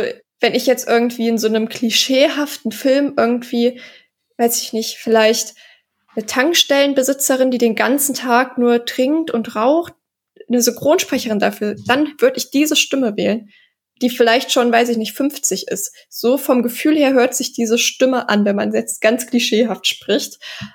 Und es passt einfach überhaupt nicht zu ihr. Ähm, und vor allem im, am Ende, wo sie wirklich sehr viel rumschreit, ist es fast nicht auszuhalten. Also Ja. ich habe zwischendrin auch echt leiser gemacht, weil ich dachte, ich halte das nicht aus. Ich habe es leider auf Amazon Prime geguckt. Und da haben wir das Problem, was wir bei Amazon natürlich haben. Und zwar, es gibt keinen O-Ton. es gibt ihn nur auf Deutsch. Und dann war mein Schicksal halt besiegelt, bis ich das halt auf Englisch gucken, äh, auf Deutsch gucken. Und ich finde sie halt generell, wie gesagt, nicht, dass ihr Handeln irgendwie großartig nachvollziehbar ist, weil, also auch, sie sieht ja auch überhaupt nicht ein, dass das, was sie macht, vielleicht eine Grenze überschreitet und das sieht halt auch keiner von den anderen Mädels ein, obwohl es irgendwie offensichtlich ist. Das wird dann ja ganz besonders klar in der Szene, wo sie halt im Auto sitzen und ähm, Nancy die ganzen roten Ampeln grün macht. Allerdings auch alles sehr spontan, weswegen es dann halt auch fast ja zu einem Unfall kommt. Und ja, und da haben sie ja allesamt überhaupt gar keine Einsicht für, dass das, was sie tun, falsch ist. Und ich glaube, selbst mit Teenagerverstand irgendwann dämmert einem so ein bisschen irgendwo in der hintersten Ecke, wird man so ein bisschen einsichtig und das ist bei ihr wirklich gar nicht der Fall. Sie ist mir halt einfach ein bisschen zu edgy. Ja, sie ist, sie ist komplett überzeichnet irgendwie. Und ich finde, das ist halt ein, ein großer Schwachpunkt im Drehbuch einfach, der da Ja. irgendwie dafür sorgt, dass auch irgendwie teilweise das logisch irgendwie nicht mehr nachvollziehbar ist irgendwie. Ja. Aber Man muss Bei alle anderen kann ich schon ja. verstehen irgendwie, aber Okay, witzig, sorry, ich habe jetzt gerade mal nebenbei recherchiert, weil ich das doch jetzt wissen wollte, weil eigentlich finde ich nämlich die Synchronstimme von Phyllis Borg super, weil ich finde, ich, find- also ich finde die Schauspielerin eh super, äh, finde die in, in, America, in American History X ist sie super, in, ähm, in Almost Famous ist sie super und so weiter. Und eigentlich wird die gesprochen von Bianca Kral. Das ist nämlich unter anderem auch die, die ähm, Synchronstimme von äh, Angelina Jolie neben noch ein paar anderen, Natalie Portman auch in einigen Filmen und so. Und eigentlich finde ich die sehr passend, aber witzigerweise nur in The Craft hat sie sie nicht gesprochen. Ja. Ja, ja, das ist irgendwie, irgendwie, das Okay. ist, die, die, Synchronstimme klingt eher wie so eine Comicfigur, so, genau. Die klingt so wie, wie, wie, ich, vielleicht ist es sogar eine der beiden Stimmen wie, wie heißt nochmal die bei den Simpsons, die Schwester von Marge, Selma und, ähm, Pe äh, Peggy oder so? Nee, ähm, ja, aber du weißt, wie ich meine, die, Ja. die quasi die 50 Jahre schon Kette geraucht haben und so weiter. So, Ja, und so, ja. und Ja, das passt halt. ist genau das meine ich. Ne? Ja. Und wer auch die Synchronstimme hat, ist tatsächlich, ähm, das habe ich nämlich danach geguckt, ähm, bei dem Film Lamp, der jetzt rauskam. Ich ja, von Naomi, Naomi Rapace. Ja. Genau. Und da saß Ja, ich ja. auch schon im Kino und dachte mir nur so, okay, irgendwie passt die Stimme zu ihr, weil sie da aber halt auch nicht so drüber ist. Aber sie ist mir direkt aufgefallen. Also es ist Ja, auch einfach eine sehr auffällige Ja, das Stimme. ist, das ist Sandra, Sandra Schwittau ist das. Ja, Ja. genau. Die spricht, spricht unter anderem Naomi Rapace und auch äh, Hilary Swank zum Beispiel. Ja, stimmt, Hilary Swank, ja. Ja. Ja. Ja. Ähm, Ja, also es ist wirklich der, also Crank, äh, Crank, Crank. The Craft, Craft ist einer der wenigen, wenn nicht so einzigen Filme, wo sie nicht ihre Standard-Synchrostimme hat. Ja, okay. Krass. Ja. Ich, ich finde, äh, äh, man, man, man vielleicht so ganz äh, abtun sollte man jetzt die Handlung der anderen äh, Mädchen vielleicht auch nicht unbedingt. Ne? Also äh, ich finde es auch, also wie es wie es im Film dargestellt wird, Bonnie, wie gesagt, das Problem war ja, waren ja eigentlich die Narben, aber die haben die Mitschülerin ja eh nie so wirklich gesehen, vielleicht außer beim Sportunterricht und so weiter. Und das ist auf einmal weg und plötzlich ist sie selbstbewusst und und und hyperattraktiv auf einmal auch auf alle Leute. Und das ist halt weird, weil im Endeffekt hat sie sich hat sie einfach nur ihre Lederjacke ausgezogen und sich die Haare gewaschen. Ne? Also das, das war alles, das war der Das Unterschied. kann viel ausmachen, Chris. Ja, der hat's ja auch, aber die Haare hätte sich halt auch vorher schon waschen können. Das hat jetzt nichts mit den Namen zu tun gehabt und und wie gesagt, Der, da, da ist der Film halt ultra platt, ne? Also Ja. das ist halt, da, da, da, das muss man ihm halt einfach attestieren. Der ist halt ultra platt. Also alle sämtliche Messages und äh, alles, was er, alle- alles, was er darstellen will, macht er halt mit den einfachsten Mitteln. Also genauso einfach wie die Einführung eben von Sarah da in diese neue Location ist, ist halt alles andere so. Sie, sie ist halt quasi vorher so, weiß ich nicht, fühlt sich so als Doktor von Notre Dame und dann kommt halt die Wunderverwandlung, dann ist sie halt Pamela Anderson in dunkelhaarig so und so ist es ja mit allen Charakteren in dem Film. So, es ist halt alles möglichst, möglichst flach, damit alle Kids verstehen und dann ist die Sache halt auch gegessen. Und nochmal zu Nancy. Für mich ist Nancy, weil ihr habt ja selber gesagt, die ist total drüber, die ist, die ist völlig äh, überzeichnet und so weiter. Genau. Und ich meine, wir wissen, wir besprechen ja noch, wo sie am Ende des Films landet. Und für mich hat sie diese Vibes halt schon die ganze Zeit. Die gehört halt in die Klapse. Und das schon so Anfang des Films. Also die ist halt einfach irre. Und das finde ich, spielt sie ja, also spielt die Schauspielerin genauso. Und das ist auch die, der Charakter. Die hat halt eh krass einen an der Waffel. Und einfach die ganzen Ereignisse, die dann stattfinden, bringen das halt nur zum Vorschein für mich. Ist für mich irgendwie alles, hat alles für mich mit dem Drehbuch zu tun. Das macht sich das irgendwie zu leicht irgendwie. Und, und, und, und gerade dadurch, Tut's dass auch, sie ja, diese ja, Figur dann, ist halt ultra flach. Gerade, ja. dass sie diese Figur, von der man es vielleicht auch am, von, am Anfang schon am ehesten vermutet, dass sie turned, in Anführungszeichen, dass sie das denn, ähm, das ist, finde ich, auch erstmal nicht schlimm, aber der Weg dorthin, den finde ich irgendwie sehr, sehr holprig, weil sie für mich nicht, ja, sie mag vielleicht jetzt nicht die sympathischste Figur sein, schon von vornherein nicht, aber dass sie halt so krass, äh, das äh, ergibt sich für mich aus dem Film irgendwie nicht, weiß ich nicht so recht. Also, aber was sagt ihr denn zu dem äh, Digital Hair Coloring bei Sarah André? Diese Szene, falls du dich erinnerst, als sie einfach, als sie quasi ihre Haarfarben, Haarfarbe mittels äh, Zauberei ändert und das aber so. mit einem digitalen Effekt gemacht wurde und es einfach super kacke aussieht. Na, das ich finde, das, ich, das finde ich weniger uncanny als nachher, wenn Nancy das Gesicht von Sarah morpht. Oh ja, das ist auch. Das ist relativ schlimm. Wobei es fast in dem, im, im Sequel noch was Schlimmeres gab sogar. Aber das war schon, das war schon echt uncanny, dass mit den Haarfarben ging sogar noch, fand ich, für die Zeit. Wie fandst du die Szene mit den, die, die Strandszene mit den Haien, als sie quasi dann doch äh, schon ihre Macht mehr demonstrieren? Ja, da habe ich den Film eine halbe Stunde abgezogen. Ne? Ja gut, als High-Fan natürlich klar, das äh, hat, dir, hat dir ohnehin nicht gefallen, aber fandst du, also ich fand ab diesem Punkt nimmt der Film dann so eine Richtung an, wo er für mich also wirklich völlig auseinanderfliegt, ab diesem Zeitpunkt ungefähr, wo dann das so in eine Richtung geht, wo ich dachte so, ey, der Film war so geerdet, so die ersten 50 Minuten und jetzt macht er so eine Kacke. Ja, klar, also wenn sie anfängt, auf, auf Wasser zu gehen, so Jesus-like, ja. klar, da, da merkst du, okay, jetzt, jetzt drehen sie ab so, aber wie gesagt, auch da irgendwie, ich hab's, also das erwartet man ja auch irgendwie. Also das ist, das gehört zum selben Cheese, wie die ganze Zeit schon im Gange ist. Ähm, wie gesagt, für die toten Haie gab es einen Punkt ab, einen halben Punkt Abzug, das ist klar. Aber ja, wie gesagt, also das, das weiß ich nicht. Das, also das, ich finde, also das hat weder einen Impact noch sonst irgendwas. Es ist halt einfach nur so, okay, jetzt, äh, jetzt gehen sie quasi full, full Witch Cycle irgendwie. Also das ist einfach nur so, ja, okay, jetzt, jetzt ist sie halt super stark, anscheinend. Wie, mhm. wie fand, ist genauso platt wie alles andere auch. Wie fandet ihr das, dass die Zauberei, also einfach das auf einmal, jetzt mal unabhängig davon, dass wir ja später noch erfahren, wer jetzt auf wen quasi magischen Einfluss hat, ähm, dass sie einfach die vier Mädchen diese Zauberei oder diese Fähigkeiten so gar nicht richtig hinterfragen, dass sie die auf einmal haben, wo die herkommen und äh, dass sie das auf einmal glauben, dass sie das da durch den Zirkel, äh, durch das Blutritual herbeigeschwört haben. Ähm, das fand ich irgendwie ein bisschen seltsam. Ich musste da auch so ein bisschen ähm, ich weiß nicht, kennt ihr Chronicle, diesen von Footage Superheldenfilm, wo die vier Jungs auf einmal Superheldenfähigkeiten haben und die ja. brauchen? Sozusagen, das ist so für mich, The Craft ist die, die weibliche Version davon und, und das ist aber in, in, in Chronicle zum Beispiel besser gelöst worden, irgendwie, dass sie diese eigenen Fähigkeiten mehr hinterfragen, obwohl es ja da denselben Turning Point letztendlich hat. Aber hier wird es einfach so, ja, sie können jetzt zaubern, aber wo das jetzt tatsächlich herkommt und so weiter, also klar, wir wissen dann später, Sarah ist dafür hauptsächlich verantwortlich, aber die vier Mädchen selbst hinterfragen wir das irgendwie viel zu wenig, Theresa. Ja, weiß ich nicht. Kannst du mal die Leute fragen, die denken, dass, äh, weiß ich nicht, Jesus zu ihnen gesprochen hat. Ich glaube, das ist ein ähnliches Phänomen. Wenn man da irgendwie so ein spirituelles Erlebnis hat, sag ich mal, dass man dann halt da auch unfassbar dolle dran glaubt. Und ich glaube halt, also tatsächlich finde ich die Szene am Strand, dass es danach turnt, auch ziemlich einleuchtend, weil ähm, Nancy dann ja im Grunde genommen das Gefühl hat, dass sie jetzt übermächtig ist. So, und dann wird sie ja ich glaube halt so, da wird sie einfach enorm übermütig und dadurch steigert sich das Ganze dann halt noch mehr. Ja, das, das auf jeden Fall. Also es macht zumindest in dem Kontext Sinn, dass sie, wie gesagt, dann äh, sich, also ihre Macht dann sozusagen mehr demonstrieren will. Und, und sie, ich verstehe insofern, also dem Punkt gebe ich, gebe ich Na, sie fühlt sich ja auserwählt, Ja, weil ja. sie erwählt wurde von diesem, wie heißt diese Gottheit? Ich hab's schon Ja, vergessen, mit M. Aber sie fühlt sich ja jetzt auserwählt, so sie ist jetzt die mächtigste von allen. Er er hat zu ihr gesprochen und so. Und, Genau. und das macht halt insofern Sinn, weil sie vorher aufgrund ihres gesellschaftlichen Status quasi irgendwie nie was zu melden hat und jetzt endlich mal Macht auf andere ausüben kann und, und Einfluss hat sozusagen. Das macht, das ist der Punkt, da äh, würde ich euch zumindest recht geben, das macht zumindest irgendwie Sinn. Aber irgendwie fehlt mir der, der Punkt bis dahin, fehlt mir halt irgendwie. Ja, sie denken schon extrem wenig drüber nach, über die Konsequenzen ihres eigenen Handels. Das stimmt schon. Da hätte man ruhig mal ein, zwei Minuten reinstecken können, indem man darüber nachdenkt. Das ist halt irgendwie nicht passiert. Aber dann wäre halt der Film auch nicht aufgegangen.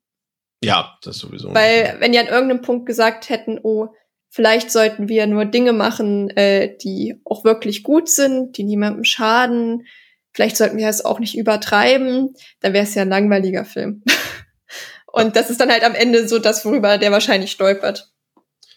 Ja, und sie sind halt, einfach, wie gesagt, ich habe es mir halt immer damit immer einfach nicht schön geredet, sondern ich habe es einfach so ge- wahrgenommen, dass die halt einfach alle unfassbar naive Schulkinder sind. Ja, das auf jeden Fall.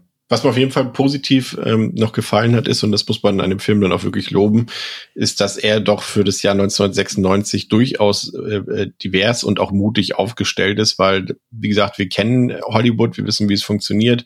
Da, und das ist ein Thema, was sich ja bis heute zieht, wie wir ja auch an dem Sequel noch sehen werden oder was man auch zum Beispiel an dem Black Christmas Remake oder so ähm, äh, nachvollziehen kann. Es ist heutzutage mutig, also es ist traurig, dass man, man das sagen muss, aber es war, ist heutzutage fast mutig, damals noch krasser, dass man halt 1996 einen Film hat, wo halt wirklich vier weibliche Hauptfiguren sind und eine davon ist zum Beispiel auch noch schwarz. Äh, das ist äh, jetzt doch außergewöhnlich gewesen fürs Jahr 1996, auch wenn man diesen ähm, Rassismus-Part auch später erst reingeschrieben hat irgendwie und man hat, äh, hat Rachel True, die äh, Darstellerin von ähm, Rochelle, die hat auch gesagt, dass sie zum Beispiel für Teile der Promo-Aktion zu dem Film ausgeladen wurde oder beziehungsweise gar nicht beteiligt wurde. Sie war auch die einzige, die nicht zu den MTV Movie Awards eingeladen wurde und so weiter. Also sie musste quasi da irgendwie auch wieder Hollywood-Rassismus noch erfahren, obwohl der Film das thematisch ja sogar ähm, äh, bespricht. Aber wie gesagt, 1996 das ins Kino zu bringen, André, äh, kann man zumindest den Mut positiv anrechnen, ne? Weil wir wissen ja, selbst heutzutage, wenn du sowas machst, äh, hatten wir beste Beispiele. Natürlich hängt es auch immer von der Qualität des Films ab. Wenn ich jetzt zum Beispiel sage, der Ghostbusters-Film, der ähm, mit der All-Female-Besetzung und so weiter, aber wir wissen auch, dass das rein theoretisch an der Kinokasse meistens schon mal automatisch nicht so gut funktioniert, als wenn man das äh, vor allem mit Männern besetzt, ne? Ja, klar, leider. Absolut. Ich meine, das bei Prey sehen wir auch schon wieder in Ja. den Kommentarspalten dieser Welt, wie die weibliche Hauptdarstellerin äh, schlecht geredet wird und äh, darum getrampelt wird drauf äh, von bestimmten äh, Gruppierungen und Geschlechtern. Ähm, von daher, ja, auf jeden Fall. Nö, also das ist gar keine Frage. Das ist einfach hier äh, wirklich ein, ein All-Female-Lead-Cast reinsetzen und ähm, das 96 da so rausballern. Und auch wenn die natürlich, ist es jetzt hier nicht so, dass es ein es ist ja nicht so, dass es ein Film ist, der sich jetzt sehr fem- feministisch nach vorne kämpft, sondern es wird sich auch vor allem auch in den eigenen Reihen dann bekämpft letztendlich. Aber natürlich sind die ganzen Themen, die dann verarbeitet werden, ja letztendlich dann schon, ähm, ist schon progressiv drin. Ähm, aber ja, für die, für die Zeit, ich meine, es klingt so dämlich, weil es waren die fucking 90er, nicht die 30er. aber ja. Ja, aber ist wir wissen ja, wie es ist, ne? Genau, von daher ist es schon, ist es schon cool, ja. Aber andererseits frage ich mich, ob der Film nicht kontroverser gewesen wäre, wenn halt auch noch ein Mann dazwischen gewesen wäre. Weil, wenn man jetzt ja von Harry Potter mal absieht, ich sag mal, vor allem wenn es so dieses typische Hexending ist, so alle sitzen in einem Kreis und machen irgendwelche dubiosen Sachen, ne? Das wird ja schon auch noch sehr den Frauen zugeordnet. Irgendwie. Die, die fehlt der Gandalf quasi da so ein bisschen. Ich habe nie Herr der Ringe geguckt. ist doch aus Herr der Ringe, ne? Ja. Ja. Ja, okay. Kann durchaus sein, dass die Resonanz jetzt, Popkulturelles Wissen äh, habe ich dennoch. Ähm, ja, aber das können wir jetzt einfach unter den Tisch legen, ist jetzt auch nicht so wichtig. Darum ich glaube, geht's die auch Fanpost wird anders aussehen mit dieser Folge. Darum geht's jetzt auch nicht. Nicht, weil ich es irgendwie schlecht finde, aber weil das thematisch einfach nicht so meins ist. Aber genau, weil, worauf wollte ich hinaus? Ach genau, darum, dass ich es auch eigentlich mal ganz cool finde, halt so einen, vor allem wenn wenn es jetzt so eine klassische Hexendarstellung ist. Dass, wenn da halt auch mal ein Mann zwischen wäre, einfach weil das, glaube ich, sowas ist, womit sich halt auch nicht, also wo man auch einen Mann weniger drin sieht. Und das fände ich halt eigentlich auch ziemlich mutig. Halt in so eine eigentlich, ja, eher weiblich gedachte Rolle, einfach mal einen Mann reinzusetzen. Ja, vor allem unter dem Aspekt von wegen so äh, Hexen, Frauen, Hexenverbrennung, also eher auch das, das negative Bild, ne, der Ja. weiblichen Hexe so, oder beziehungsweise Hexe als Schimpfwort ja auch für eine Frau Ja. zum Beispiel. Ähm, unter dem As äh, Gesichtspunkt, ja, das sehe ich auch, statt so Ja, recht. weil ja. wenn Männer halt Hexen können, dann sind es halt irgendwie eher Superhelden als Dann Hexen. Das ist Witch, Dann der Witcher dann dann. heißt sie Dr. Strange, ja. Genau, und genau. Das fände ich eigentlich auch echt mal ganz cool. Gar nicht jetzt unbedingt so, ja, wir müssen da jetzt eine komplett männliche Sache draus machen und reißen das auch noch an uns, aber einfach mal irgendwie so einen kleinen Kommentar so mäßig, hey, gibt auch Männer, die das vielleicht ganz interessant Gibt auch finden. Männer, die auf Besen reiten, hallo. Ja, genau. Aber äh, äh, mal unter uns, ist, ist denn Okkultismus und, und sowas, ist das ein Thema für euch oder war das mal ein Thema für euch, André? Wie sieht's da bei dir aus? Gerade wie gesagt, jetzt, ich will jetzt nicht auf deine Black Metal-Vergangenheit äh, äh, und quasi mich darauf äh, berufen, aber äh, theoretisch ist man da ja jetzt, also ich, ich hatte ja selber, habe ja selbst früher auch, äh, auch Black Metal und so gehört und hatte ja auch äh, Freunde, die auch, aus- oder Freundinnen, die aus, aus der Gothic-Szene und so kamen und die waren natürlich schon auch so, äh, die, dass sie dann auch ein paar dementsprechende Literatur gelesen haben, während sie gerade ihr Cradle of Filth T-Shirt getragen haben oder sowas. äh, und und äh, weiß ich nicht, äh, war das ein Thema, was für dich interessant ist? Hast du die satanische Bibel gelesen oder irgendwas? Nee, die satanische Bibel nicht, aber äh, schon ein bisschen was, also ein bisschen was zu gelesen oder ich ähm, verfolge auch online sowas wie den Satanic Temple. Ähm, also das sind ja einfach nur Organisationen, die gesellschaftliche Dinge anprangern oder Unternehmen, die äh, gerade in den USA irgendwelche Missstände, ähm, einfach gesellschaftliche relevante Themen auf ihre Art und Weise kommentieren oder protestieren gegen.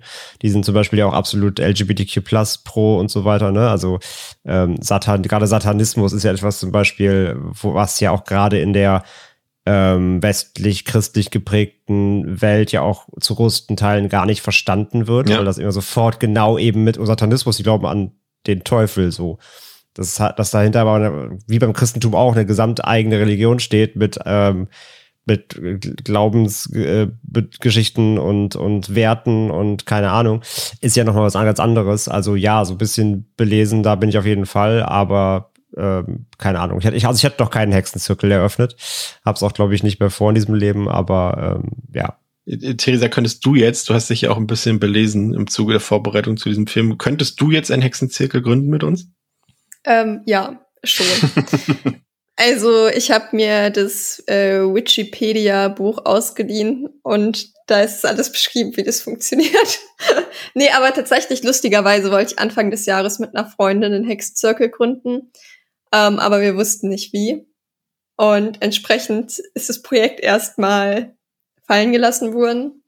Und dann dachte ich, und ich habe mir damals halt aus der ähm, Uni-Bibliothek Literatur rausgesucht, die war aber wie Uni-Literatur ist, mir ein bisschen zu kompliziert für meine Freizeit und habe da nicht so super viel von mitgenommen und habe es jetzt dieses Mal der Stadtbibliothek versucht und habe da einige Bücher mir mitgenommen und da mal durchgeblättert, auch ein bisschen was gelesen. Ähm, vor allem aber zur, ich sag jetzt mal, weißen Magie. Und was mich da tatsächlich jetzt abgeschreckt hat, davon einen Hexenzirkel zu starten, ist, dass es doch sehr religiös alles ist. Und ich bin halt wirklich, ja, glaube an keinen Gott. Und dann ist es halt, er ist halt eher dann eine heidnische Religion im Endeffekt, wo man an die Natur glaubt, an Mutter Erde glaubt und dann gibt's halt einen Sonnengott und dann gibt's halt auch den Mond und so weiter. Und irgendwie finde ich das halt auch so noch den ehesten Ansatz zu sagen, okay, irgendwie ist die Natur das, was über allem steht. Aber trotzdem, ja, finde ich es dann ja absurd, so diese Zaubersprüche aufzusagen, die dann an einem bestimmten, ja schon auch irgendwie an den Gott gehen und es ist ja auch nichts anderes als beten. Nur, dass du halt eine Kerze anzündest, irgendwie ein paar Kräuter verbrennst und dir ein bisschen mehr, oder halt, ja, eigentlich ist es nichts anderes. Und ich glaube, dass man da einfach ein sehr falsches Bild von hat, wie das halt tatsächlich ist und wie das funktioniert. Zumindest so das, wo ich mich jetzt halt reingelesen habe. Und ich glaube, wenn man, und halt generell, wie doll verknüpft es eigentlich auch mit traditionellen Religionen ist, weil großen Unterschied, wenn man es aufs Wesentliche runterbricht, gibt's halt eigentlich nicht. Man merkt auch schon an dem, was du gerade erzählt hast, dass der Film diese Thematik natürlich, auch wenn es der Aufhänger des Films ist, äh, aber das wird jetzt komplett oberflächlich behandelt und hat quasi absolut keinerlei äh, tiefgründige Auseinandersetzung mit Okkultismus, ne? Nee, eigentlich nicht so wirklich. Also es ist halt genau das Bild, was halt in der Gesellschaft auch vorherrscht. Und ich finde, für einen Film funktioniert das auch gut, weil ich weiß nicht, ich glaube, wenn einem erstmal klar wird, so wie nah das auch vom Prinzip her an allen anderen Religionen dran ist, desto uninteressanter wird dieses Thema auch einfach. Und dann verliert es auch die Magie so ein bisschen. Oh, ja. Ähm, ja, genau. Und halt auch, dass es das ja auch schon in anderen Religionen halt gibt. Wenn man jetzt zum Beispiel ja, Richtung Voodoo guckt, da gibt's ja auch, spielt ja Magie auch ein Stück weit eine Rolle. Ähm, und das ist ja im Endeffekt auch, wenn man in andere Religionen, die man, die einem vielleicht jetzt nicht so vertraut sind, auch im afrikanischen Bereich, dass es da ja auch keine Seltenheit ist, irgendwie solche Rituale dann durchzuführen. Ja, ähm, kommen wir zum Showdown des Films. Äh, nach den Geschehnissen um den Tod von Chris will Sarah Nancy ihre magischen Fähigkeiten entziehen, doch diese ist offenbar schon viel zu stark mittlerweile und überraschenderweise bleiben Bonnie und Rochelle mit Nancy befreundet, äh, trotz dieser Tat, also trotz des Mordes sozusagen. Und äh, gemeinsam sonnen sich die drei dann auch von Sarah ab und verzweifelt sucht sich Sarah dann wieder Hilfe bei der Zauberladenbesitzerin. Ähm, währenddessen geht Nancy in die Offensive und terrorisiert Sarah und versucht sie sogar erneut zu einem Selbstmord zu treiben. Und dann kommt es zum finalen Duell zwischen den beiden, in dem Sarah dann aber über sich hinauswächst und Nancy mit all ihren tollen Fähigkeiten besiegt. Es stellt sich dann letztendlich heraus, dass lediglich Sarah wirklich übernatürliche Fähigkeiten besitzt, im Gegensatz zu den anderen Mädchen, die lediglich während Sarahs Mitgliedschaft im Hexenzirkel von diesen Kräften profitierten. Ja, André ist, ist, wenn man so ein bisschen sich die Rezeption des Films anguckt, auch im Netz und auch in äh, generell einfach in Kritiken, dann wird vor allem eben dieses letzte Drittel dann doch eher mittelmäßig bis schlecht besprochen, weil es dann doch irgendwie ein bisschen, also in Anführungszeichen, ein bisschen übertrieben ist. Äh, wir haben es ja vorhin auch schon gesagt, dass für das, was er eigentlich ist, so ein bisschen Coming of Age und ja durchaus eigentlich geerdet, äh, geht er jetzt irgendwie voll in die, ja, geht er in die Vollen und will uns hier noch große Action präsentieren und noch die große, das große Hex Hexerinnen-Duell, äh, ja, Hexerinnen ist ja auch geiles ähm, Gendern, Hexenduell. und und äh, dann diese Szene mit diesen, äh, das waren übrigens echte Schlangen, diese 3000 Schlangen dort bei Sarah und so weiter. Ich muss gestehen, ich fand das komplette Ende super nervig, vollkommen übertrieben und irgendwie, ja, irgendwie kompletter Humbug. Weiß nicht. Hat es dir irgendwie noch gefallen? Konntest du dem irgendwas abgewinnen? Ja, ich finde es eigentlich ganz nett, weil da wird der Film halt über, also wenn überhaupt, kriegt er da so sein 3% Horroranstrich hm. irgendwie. Also wie dann eben Sarah auch vor der zunächst erstmal übermächtigen Nancy jetzt immer flüchtet, dann ist erst in den Zauberladen eben da flüchtet, um da Hilfe zu finden, da aber auch ge äh, gefunden wird. Dann gibt's diese sehr sehr uncanny schlechte Explosion äh, vor dem Laden, ist auch ganz, ganz furchtbar. Ah, und dann das Finale natürlich dann in, in quasi in dem Haus, wo dann wo man endlich überhaupt mal das Haus der von, von Sarah und ihrem Vater sieht. Ähm, äh, angefangen mit diesem ge gefakten Flugzeugcrash, ist ja auch richtig böse. Ähm, und dann in dem äh, Finale dann, ich glaube, das Uncannieste da ist, wo sie dann anfangen zu schweben, wo man halt einfach sieht, dass das wegretuschierte äh, Drahtseile sind, wo sie hochgezogen werden, weil gerade Neve Campbell hängt da auch wie so ein nasser Wäschesack. Das ist ganz witzig. Wir wollen es nicht wieder in die falsche Richtung. Äh, Neve Campbell, Entschuldigung. Chris, du hast am Anfang aber auch einmal nochmal falsch gesagt. Ich wollte nichts sagen, aber jetzt an dem Punkt muss ich es aus Fairnessgründen doch machen. Okay, gebe ich dir andere. Jeder hatte einen gut. Ja, wir haben ja, eine, wir haben ja heute Schiedsrichterin, genau. und da musst du natürlich, äh, kannst du ruhig mal hier kleine Brötchen backen heute. ähm, ne, also gerade bei Neve Campbell sieht man, wie sie so, wie so ein nasser Wäschesack dann da auch so hängt irgendwie. Es ist ganz, ganz schlimm ähm, auch nicht die, auch nicht die besten äh, Weitwinkel-Shots gewählt, um das dann so zu, einzufangen. Aber trotz allem äh, in seiner ganzen Cheesiness ähm, hatte ich damit trotzdem äh, Spaß, äh, muss ich sagen, mich zugeben.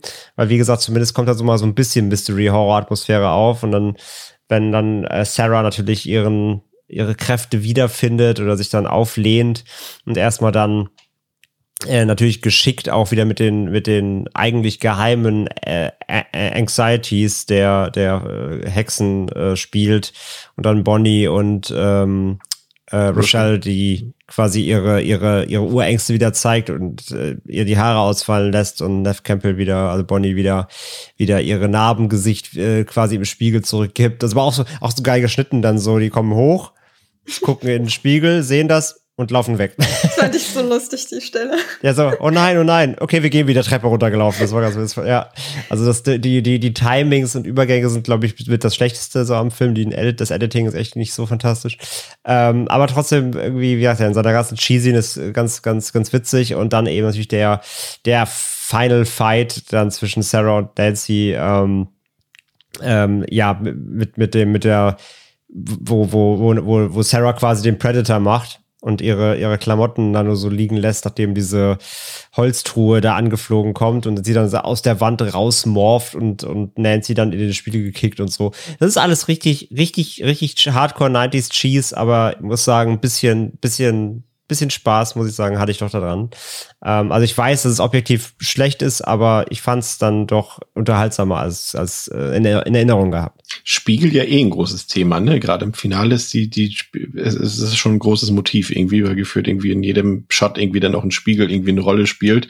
Ähm, aber ja, ich weiß ja nicht, ja, bin ich wirklich äh, konträr in diesem Fall. Also ich finde das wirklich einfach alles zugehetzt und, und overpaced irgendwie. Ähm, habe auch da wieder das Gefühl, dass der Film da irgendwie ein paar Minuten überspringt, die ich scheinbar nicht mitbekommen habe, die aber einfach gar nicht da waren. Und mein Hauptproblem ist weiterhin immer noch die Figur von Sarah, weil ja, ich weiß, dass der Film will mir suggerieren, dass ich hier mit Sarah mitfiebern soll, aber das habe ich nicht getan. Also das, äh, die Sarah war mir einfach schlichtweg egal, weil sie im ganzen Film nichts dafür getan hat, dass, ähm, dass ich irgendwelche Sympathien oder so für sie wecke. Also das war einfach überhaupt nicht der Fall. Der ganze Schlusspart war mir völlig egal. Ich fand es völlig uninteressant und vor allem war mir Sarah egal.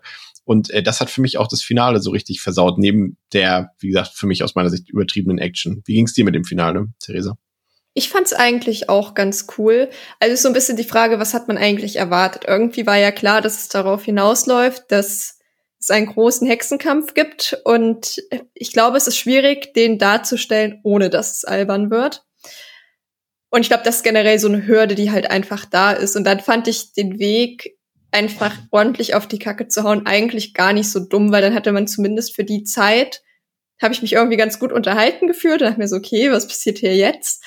Und das fand ich eigentlich gar nicht schlecht. Ich glaube, dass es somit die beste Möglichkeit war, wie man es hätte machen können. Obwohl da vielleicht auch, ja, das gut gewesen wäre, was bei Horrorfilmen ja generell irgendwie manchmal gilt, wenn man den Weg zu einem Kill, sag ich mal, nicht hochwertig gestalten kann, reicht es manchmal auch, das Ergebnis zu zeigen oder halt ja, das so ein bisschen zu verschleiern, sag ich mal. Und das kann dann ja trotzdem genauso effektiv sein, wenn man es richtig macht. Und vielleicht hätte das dem Film hier auch ganz gut getan. Ist aber, glaube ich, in Bezug auf Hexen noch mal deutlich schwieriger. André, ja. dein Fazit zum Hexenclub.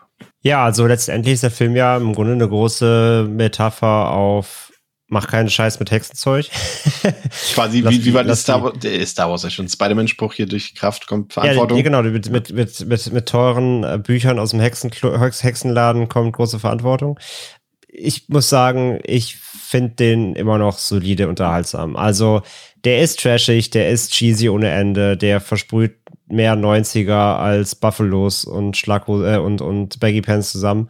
Aber irgendwie doch in, eine, in, in, eine, in einer guten oder zumindest in einer soliden Art, mit der ich auf jeden Fall oder von der ich mich unterhalten lassen kann. So, ich, ich, ich mag die Dynamik, ich mag die, die Simplizität tatsächlich. Ich, ich, ne, auch so ein Film darf mal durchlaufen, so.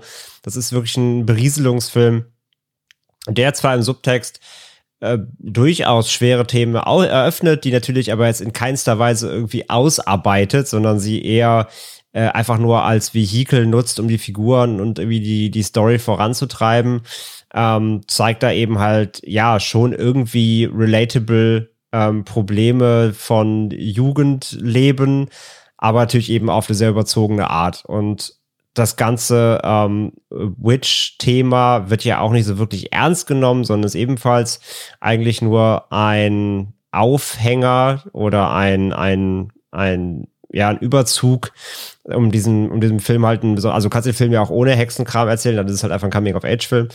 Aber es ist natürlich hier der, der, der, der Bonus, um dem Ganzen so eben dann den, den dunklen Anstrich zu verpassen. Und ich finde, es gelingt hier auch irgendwie dann trotzdem durch diese sehr exzentrische Clique dann eben von äh, witchy Mädels, äh, die halt ja zu naiv sind und sich dann eben selber eben in die Scheiße reiten, indem sie diese äh, Mächte, von denen sie vielleicht anfangs glauben, dass die es sie so, so vielleicht gar nicht gibt, sondern es wirklich einfach ein Spiel ist, dann eben aus dem Ruder laufen und sie müssen sich dem erwehren und letztendlich eben auch äh, sich selbst gegeneinander äh, erwehren. Und ja, alles in allem, wie gesagt, es ist, ist ich, ich sehe, dass das objektiv alles quatschig ist, aber trotzdem hat's mir, ähm, hat's mir echt Spaß gemacht. Und äh, von daher kann ich nur sagen, so wer echt die 90s, 90s, 90s Keule äh, vertragen kann ab und zu, funktioniert irgendwie immer noch ganz gut. Also von daher von mir drei von fünf so ist für mich wirklich in all seiner, in all seinem äh, äh, überzogenen Cringe irgendwie trotzdem sympathisch.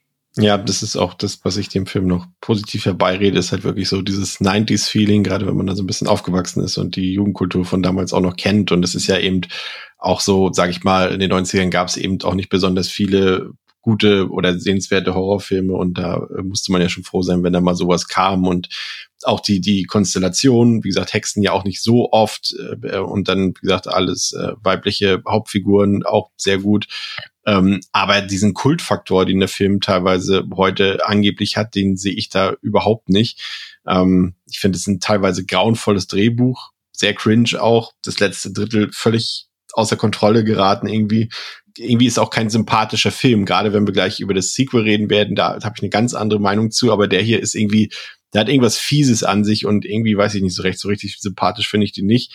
Und äh, mit der Heldin bin, mit der angeblichen Heldin bin ich auch überhaupt nicht warm geworden. Also mit ganz viel Nostalgie und mit ganz viel gutem Willen kann ich dir noch zweieinhalb geben. Aber gerade wenn André fast schon schwärmt für den Film und ihm drei Sterne gibt, dann sind meine zweieinhalb schon fast noch anders zu bewerten irgendwie.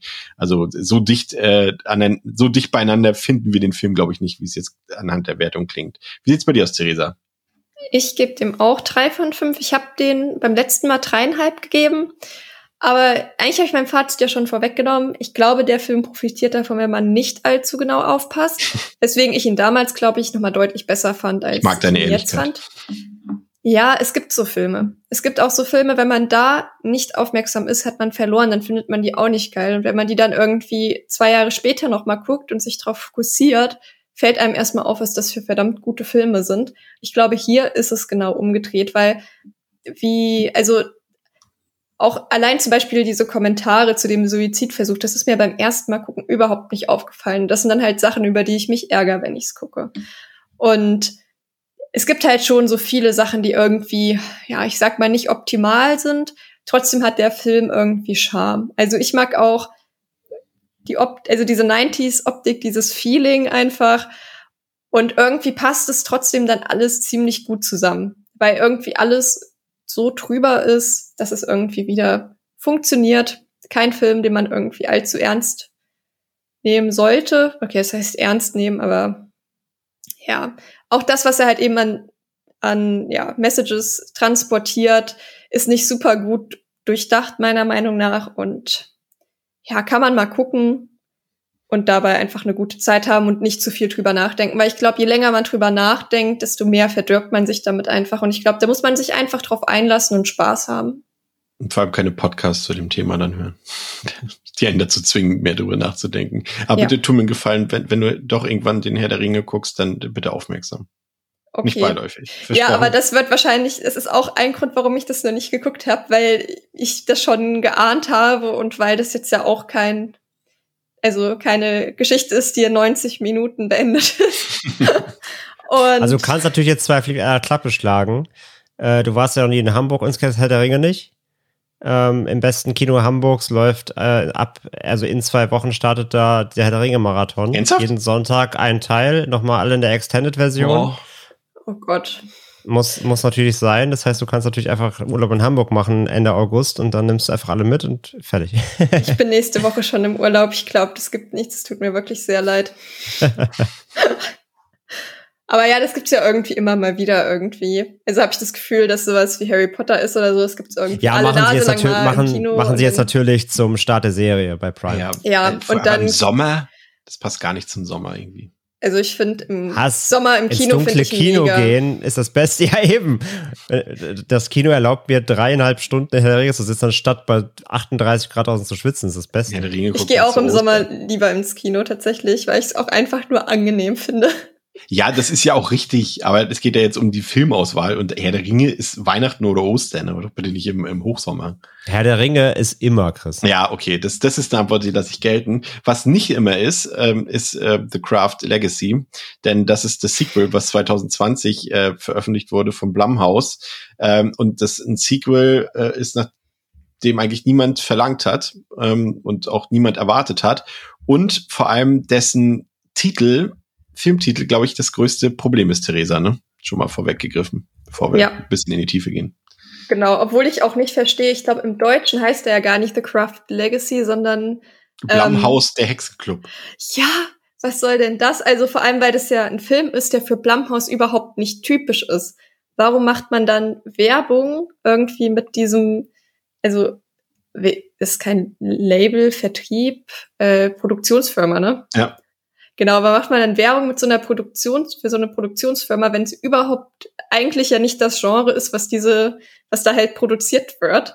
Ja, vielleicht haben die sich gehofft, dass dann die, die Kids wieder denken, boah, geil, das ist bestimmt Ja. aus die Conjuring. Also ich glaube, die Kids wissen nicht, dass, also was Blumhouse alles produziert hat. Also ich glaube halt, dass die mit diesem Namen schon sehr, sehr viel falsch gemacht haben, weil es halt falsche Hoffnungen weckt, die nicht gehalten werden können. Vielleicht war es denen egal, weil, weil im Endeffekt dachten sie, okay, wir haben den Film jetzt, wie gesagt, man erkennt schon, äh, in Deutschland sogar eine FSK 12 gekriegt.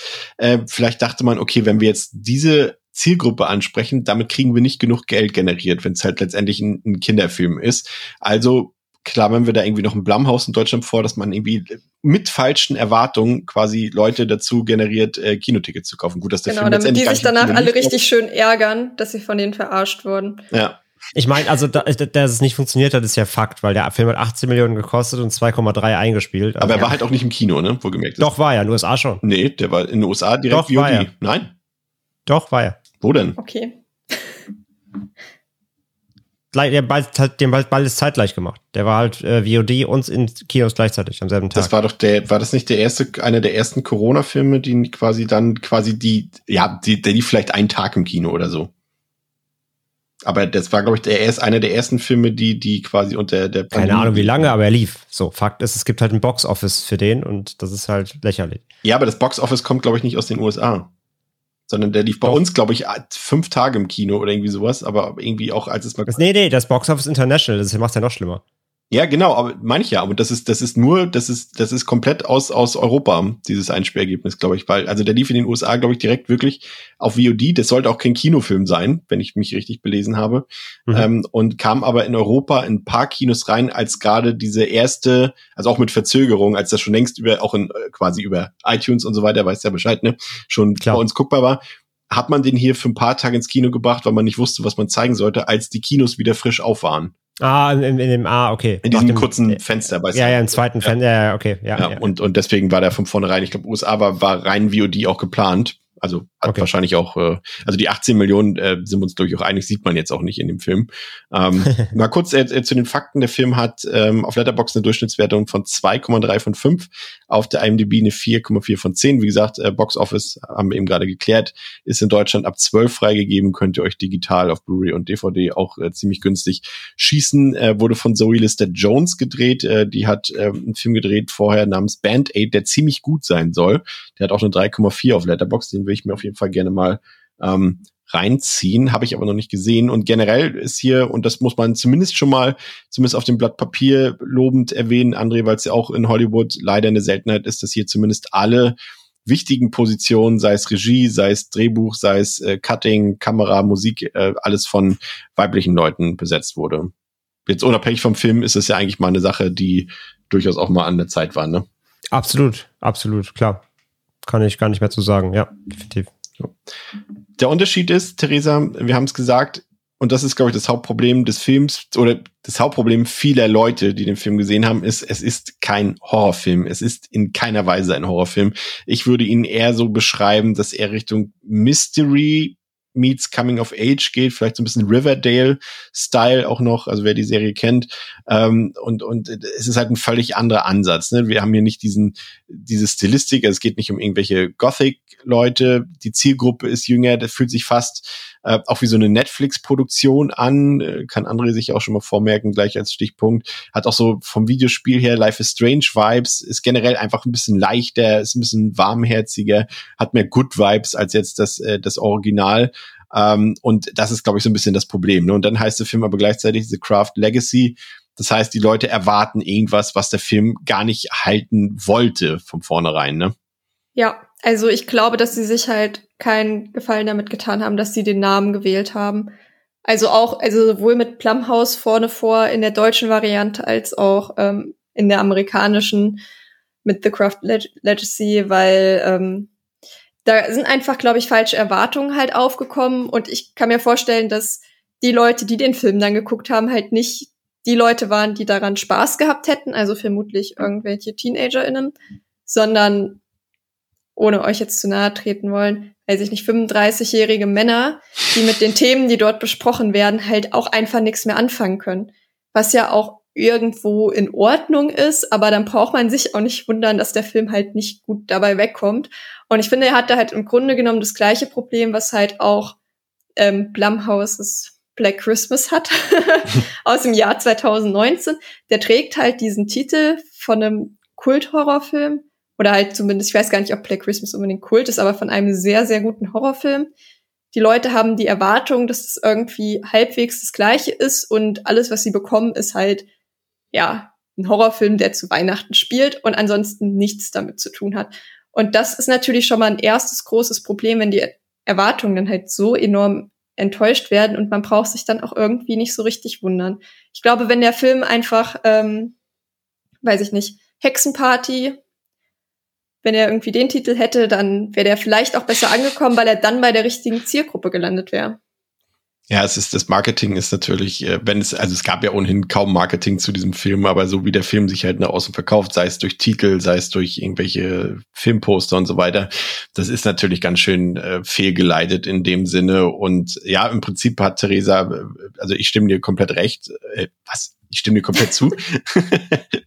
und äh, ich sehe das auch so. Das ist so zumindest das Hauptproblem, glaube ich, warum, also eigentlich nicht das Hauptproblem, weil da wird André wahrscheinlich auch gleich äh, reinwischen, dass er dann auch noch ganz wahrscheinlich ganz andere Probleme sieht. Aber für mich jetzt ist das das Hauptproblem, warum äh, der Film zum Teil einfach schlecht ankommt, weil er einfach falsche Erwartungen geweckt hat. Und dann ist natürlich unabhängig erstmal noch von der filmischen Qualität, André, natürlich ein Problem, also in Anführungszeichen Problem. Aus meiner Sicht ist es kein Problem, aber für viele Leute, und wir kennen ja auch nun mal auch im Horrorbereich äh, gibt es das wie in jedem anderen Filmgenre auch bei den Fans, ähm, dass der Film in, in natürlich auf, auf äh, die Woke-Culture ganz klar anspringt hier. Ne? Also er erzählt eben einen großen äh, großen, ein großer Teil des Films ist eben ein Coming-of-Age-Film. Drama wäre mir jetzt etwas zu weit gegriffen, aber es ist einfach ein Coming-of-Age-Film und er nimmt natürlich äh, vordergründig äh, weibliche Probleme, mit denen er sich beschäftigt. Wir sehen solche Sachen. Es geht um die Periode, es geht um weibliche Selbstbefriedigung, es geht auch um Gender Studies, es geht um Feminismus, es geht um LGBTQ+ und so weiter und so fort. Und äh, das ist natürlich sind Themen und gerade wie sie hier umgesetzt werden. Also wir haben zum Beispiel äh, äh die Position, dass ein äh, junger Mann hier verzaubert wird und plötzlich, der vorher auch so dieser Machi-Typ war, quasi wie der Chris sozusagen im, im Original und der jetzt auf einmal komplett mitmacht bei diesem Hexenclub sozusagen, der sich da mit, der mit dem Mädchen abhängt, der jetzt auch komplett woke ist und der auch äh, seine Sexualität auf einmal ganz anders entdeckt und so weiter und so fort. Und das ist natürlich, sind Themen, unabhängig, wie gesagt, von der Qualität des Films an sich, sind Themen, die jetzt ähm, nicht jeden ansprechen, André. Zumindest bei der, gerade bei der, bei der Bubble, die sich dort lauthals über diverse Dinge immer aufregt im Internet. Ja, ist ja das, was, was Theo gerade schon gesagt hat. Das Ding ist halt auch da, also ich stimme da vollkommen zu. Ich, man muss aber auch rückwärts überlegen, ne? War denn, also war 96 die Zielgruppe von ersten The Craft, waren das auch Männer oder waren das halt Frauen? Also vielleicht waren es halt Männer, weil eben eine junge ne, Neff Campbell da am Start war und so. Sicherlich gibt es da einige Crushes abzuholen. Aber ich hätte ihn jetzt sonst eher auf eine weibliche Zielgruppe gemünzt als Haupt, ähm, Hauptzielgruppe. Meine Theorie. Und das ist ja The Craft Legacy im Grunde ja auch. So, das ist erstmal das. Also Mhm. es, da sehe ich schon die Hauptzielgruppe eher, zumindest eher weiblich. Ähm, rein aufgrund der Thematiken und eben, ja, fast, fast komplett female äh, Cast, zumindest im Lied und so weiter. Und jetzt natürlich hier bei Legacy, äh, klar, da machen sie natürlich jetzt viele Themen auf. Bei, beim ersten The Craft waren es eher allgemeingültige Jugendthemen und gerade so Highschool-Themen. Und hier sind es halt jetzt eben einfach die Themen eben der, der heutigen Gen Z-Generation. Und das ist auch völlig äh, legitim, absolut. Und ähm, natürlich ist das gefundenes Fressen wieder, natürlich für die Anti-Woke-Culture, die auch gern natürlich vor allem, der Film ist ja auch auf Netflix, ist jetzt keine Netflix-Produktion, aber ne, ist auf Netflix verfügbar und generell aber äh, ist ein gefundenes Fressen für all die jetzt natürlich sagen, ähm, Die wieder so eine Filme Agenda sehen in dem Film, ne? Halt, dass zu viel Woke-Washing betrieben wird quasi, ne, dass, dass, dass alle Produktionen äh, müssen halt äh, irgendwie eine ne Minority-Besetzungsprozent aufweisen und müssen die die Themen behandeln und hast, hast, hast du nicht gesehen. Und The Craft Legacy setzt da halt schon halt viele Checkboxen äh, für diese Bubble, damit sie da sehr, sich sehr leicht dran abarbeiten können. So. Das ist natürlich nicht das Problem des Films, sondern dieser Bubble, klar. Und meine Perspektive auf solche Thematiken in Filmen ist einfach generell immer, machen sie im Kontext des Films halt Sinn. Darum geht mir, das ist das Einzige, um was es ja auch gehen sollte. Äh, wie sind sie in den Film eingebunden? Dass sie da sind, ist natürlich nicht das Problem. Wie sind sie eingebunden? Das ist letztendlich das, was mich interessiert. Wie ist das Drehbuch geschrieben? Wie sind Charaktere geschrieben?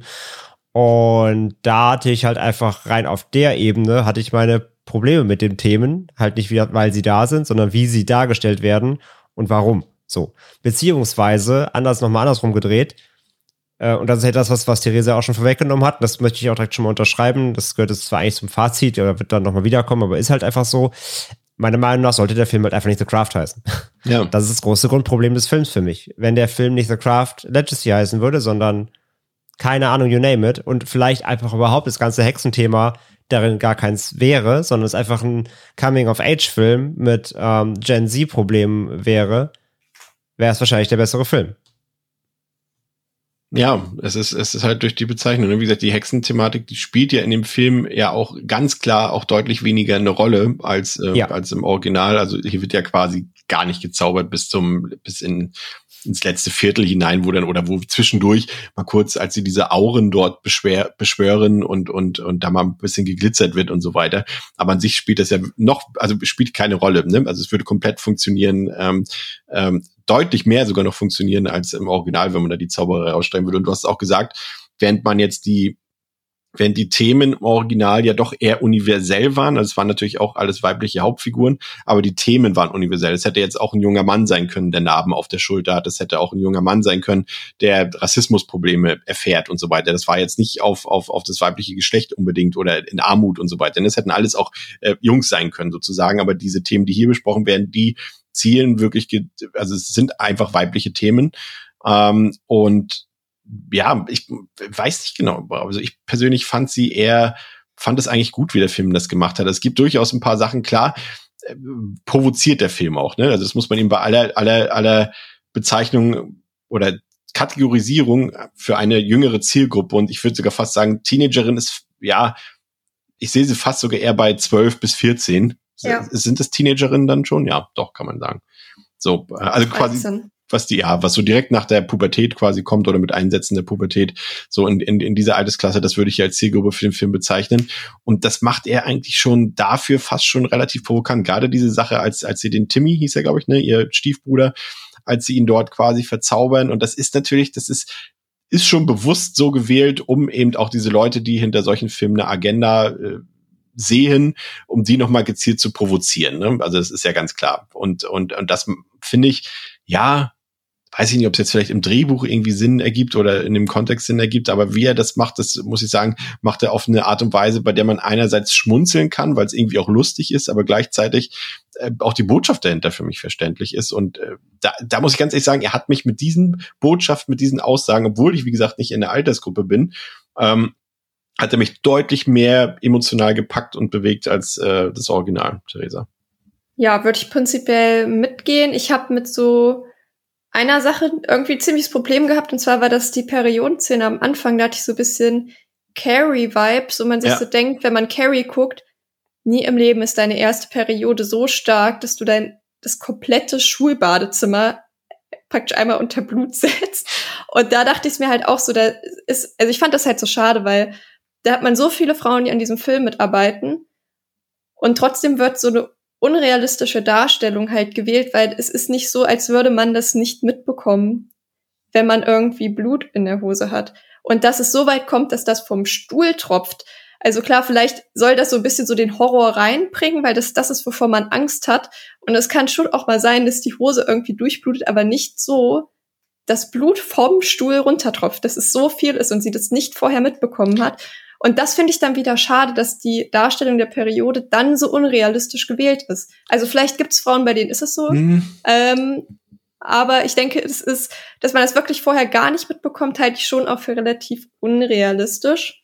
Warte mal kurz, da will ich dir auf, auf keinen Fall widersprechen, weil das, das steht mir auch gar nicht zu. Aber ich meine, erkannt zu haben in dem Film, weil es nicht nur diese eine Szene ist, weil es mehrere gibt, dass der Film eine subjektive weibliche Perspektive einnimmt. Und deswegen auch diese Übertreibung gewählt wird, weil in ihren Augen sehen gerade alle Leute, alle MitschülerInnen um sie herum sehen gerade da Blutfontänen sozusagen, obwohl es vielleicht gar nicht im Endeffekt so viel ist, aber so stellt sie sich das gerade vor. So, so beschämt ist sie gerade von der Situation, weil das auch dazu passt, dass generell wirklich alle Männer in diesem Film wirklich Arschlöcher sind, weil es, wie, natürlich wissen wir alle, dass nicht alle Männer auf dieser Welt Arschlöcher sind, aber es wird mit diesem Thema gespielt, weil es aus der rein weiblichen Perspektive erzählt wird und in, in, in gewissen Situationen sind halt für dich als Frau mal alle Männer Arschlöcher und, und da gibt's diverse Szenen, die so ein bisschen so aufgebaut sind, die da so ein bisschen vielleicht übertrieben sind, die halt sehr subjektiv dargestellt sind. Ich glaube, das ist bewusst gewählt, aber kann ich jetzt nicht für unterschreiben, habe ich jetzt nicht irgendwo bestätigt gesehen, aber ich meine, das erkannt zu haben. Ja, dann das würde kann zumindest diese Szene auch wieder. Sinn ergeben dann, ne? Ja, das war auch das, was ich meinte mit, dass, dass das vielleicht so die Horrorvorstellung ist, die man hat, Ja. dass das passiert und dass es genau so schlimm ist. Ähm, und dann passt es natürlich schon wieder, wenn man davon ausgeht, dass es halt dann einfach die Übertreibung ist und das, wovor man eigentlich Angst hat, dass es passiert. Ähm, trotzdem, also gehe ich, also das sehe ich auch, dass das irgendwie ein Punkt ist. Trotzdem finde ich es halt irgendwie, ist es wieder eine unrealistische Darstellung. Vor allem, wenn man jetzt überlegt, dass das Kinder oder halt junge Frauen, äh, halt Mädchen gucken, die vielleicht auch nicht ihre Periode haben, die kriegen dann halt doch doppelt und dreifach so viel Paranoia davon. Ähm, ja. Und muss ich einmal kurz überlegen. Ähm, was ich noch sagen wollte, ist, dass ich mich halt frage, was mit dem ähm, mit dieser Provokation erreicht werden wollte, weil je nachdem sind sie, glaube ich, sehr erfolgreich gewesen. Wenn sie erreichen wollten, dass sie einfach ein paar Leuten ordentlich auf die Nerven gehen, dann haben sie es halt natürlich geschafft. Wenn halt das Ziel irgendwie war, für diese Themen zu sensibilisieren, glaube ich, sind sie in den meisten Fällen halt nicht sehr weit gekommen, was ja auch nicht immer, was ja nicht unbedingt deren Aufgabe ist. Ähm, aber weil es halt dann, glaube ich, doch zu überzogen in manchen Situationen dargestellt wurde. Und ich glaube, wenn man wirklich das Ziel gehabt hätte, damit Leute abzuholen, die sich sonst mit der Thematik noch nicht auseinandergesetzt haben. Also ich glaube, Leute, die sich damit, also die damit vertraut sind, denen gefällt der Film auch. Also mir hat der eigentlich auch ganz gut gefallen. Ähm, aber vor allem, sag ich mal, neue Leute dafür zu begeistern, sich damit auseinanderzusetzen. Wenn das das Ziel war, glaube ich, sind sie relativ doll gescheitert. Dann hätte man, glaube ich, noch mal einen Gang runterfahren müssen. Aber- ich persönlich finde nicht schlimm, dass sie es nicht gemacht haben.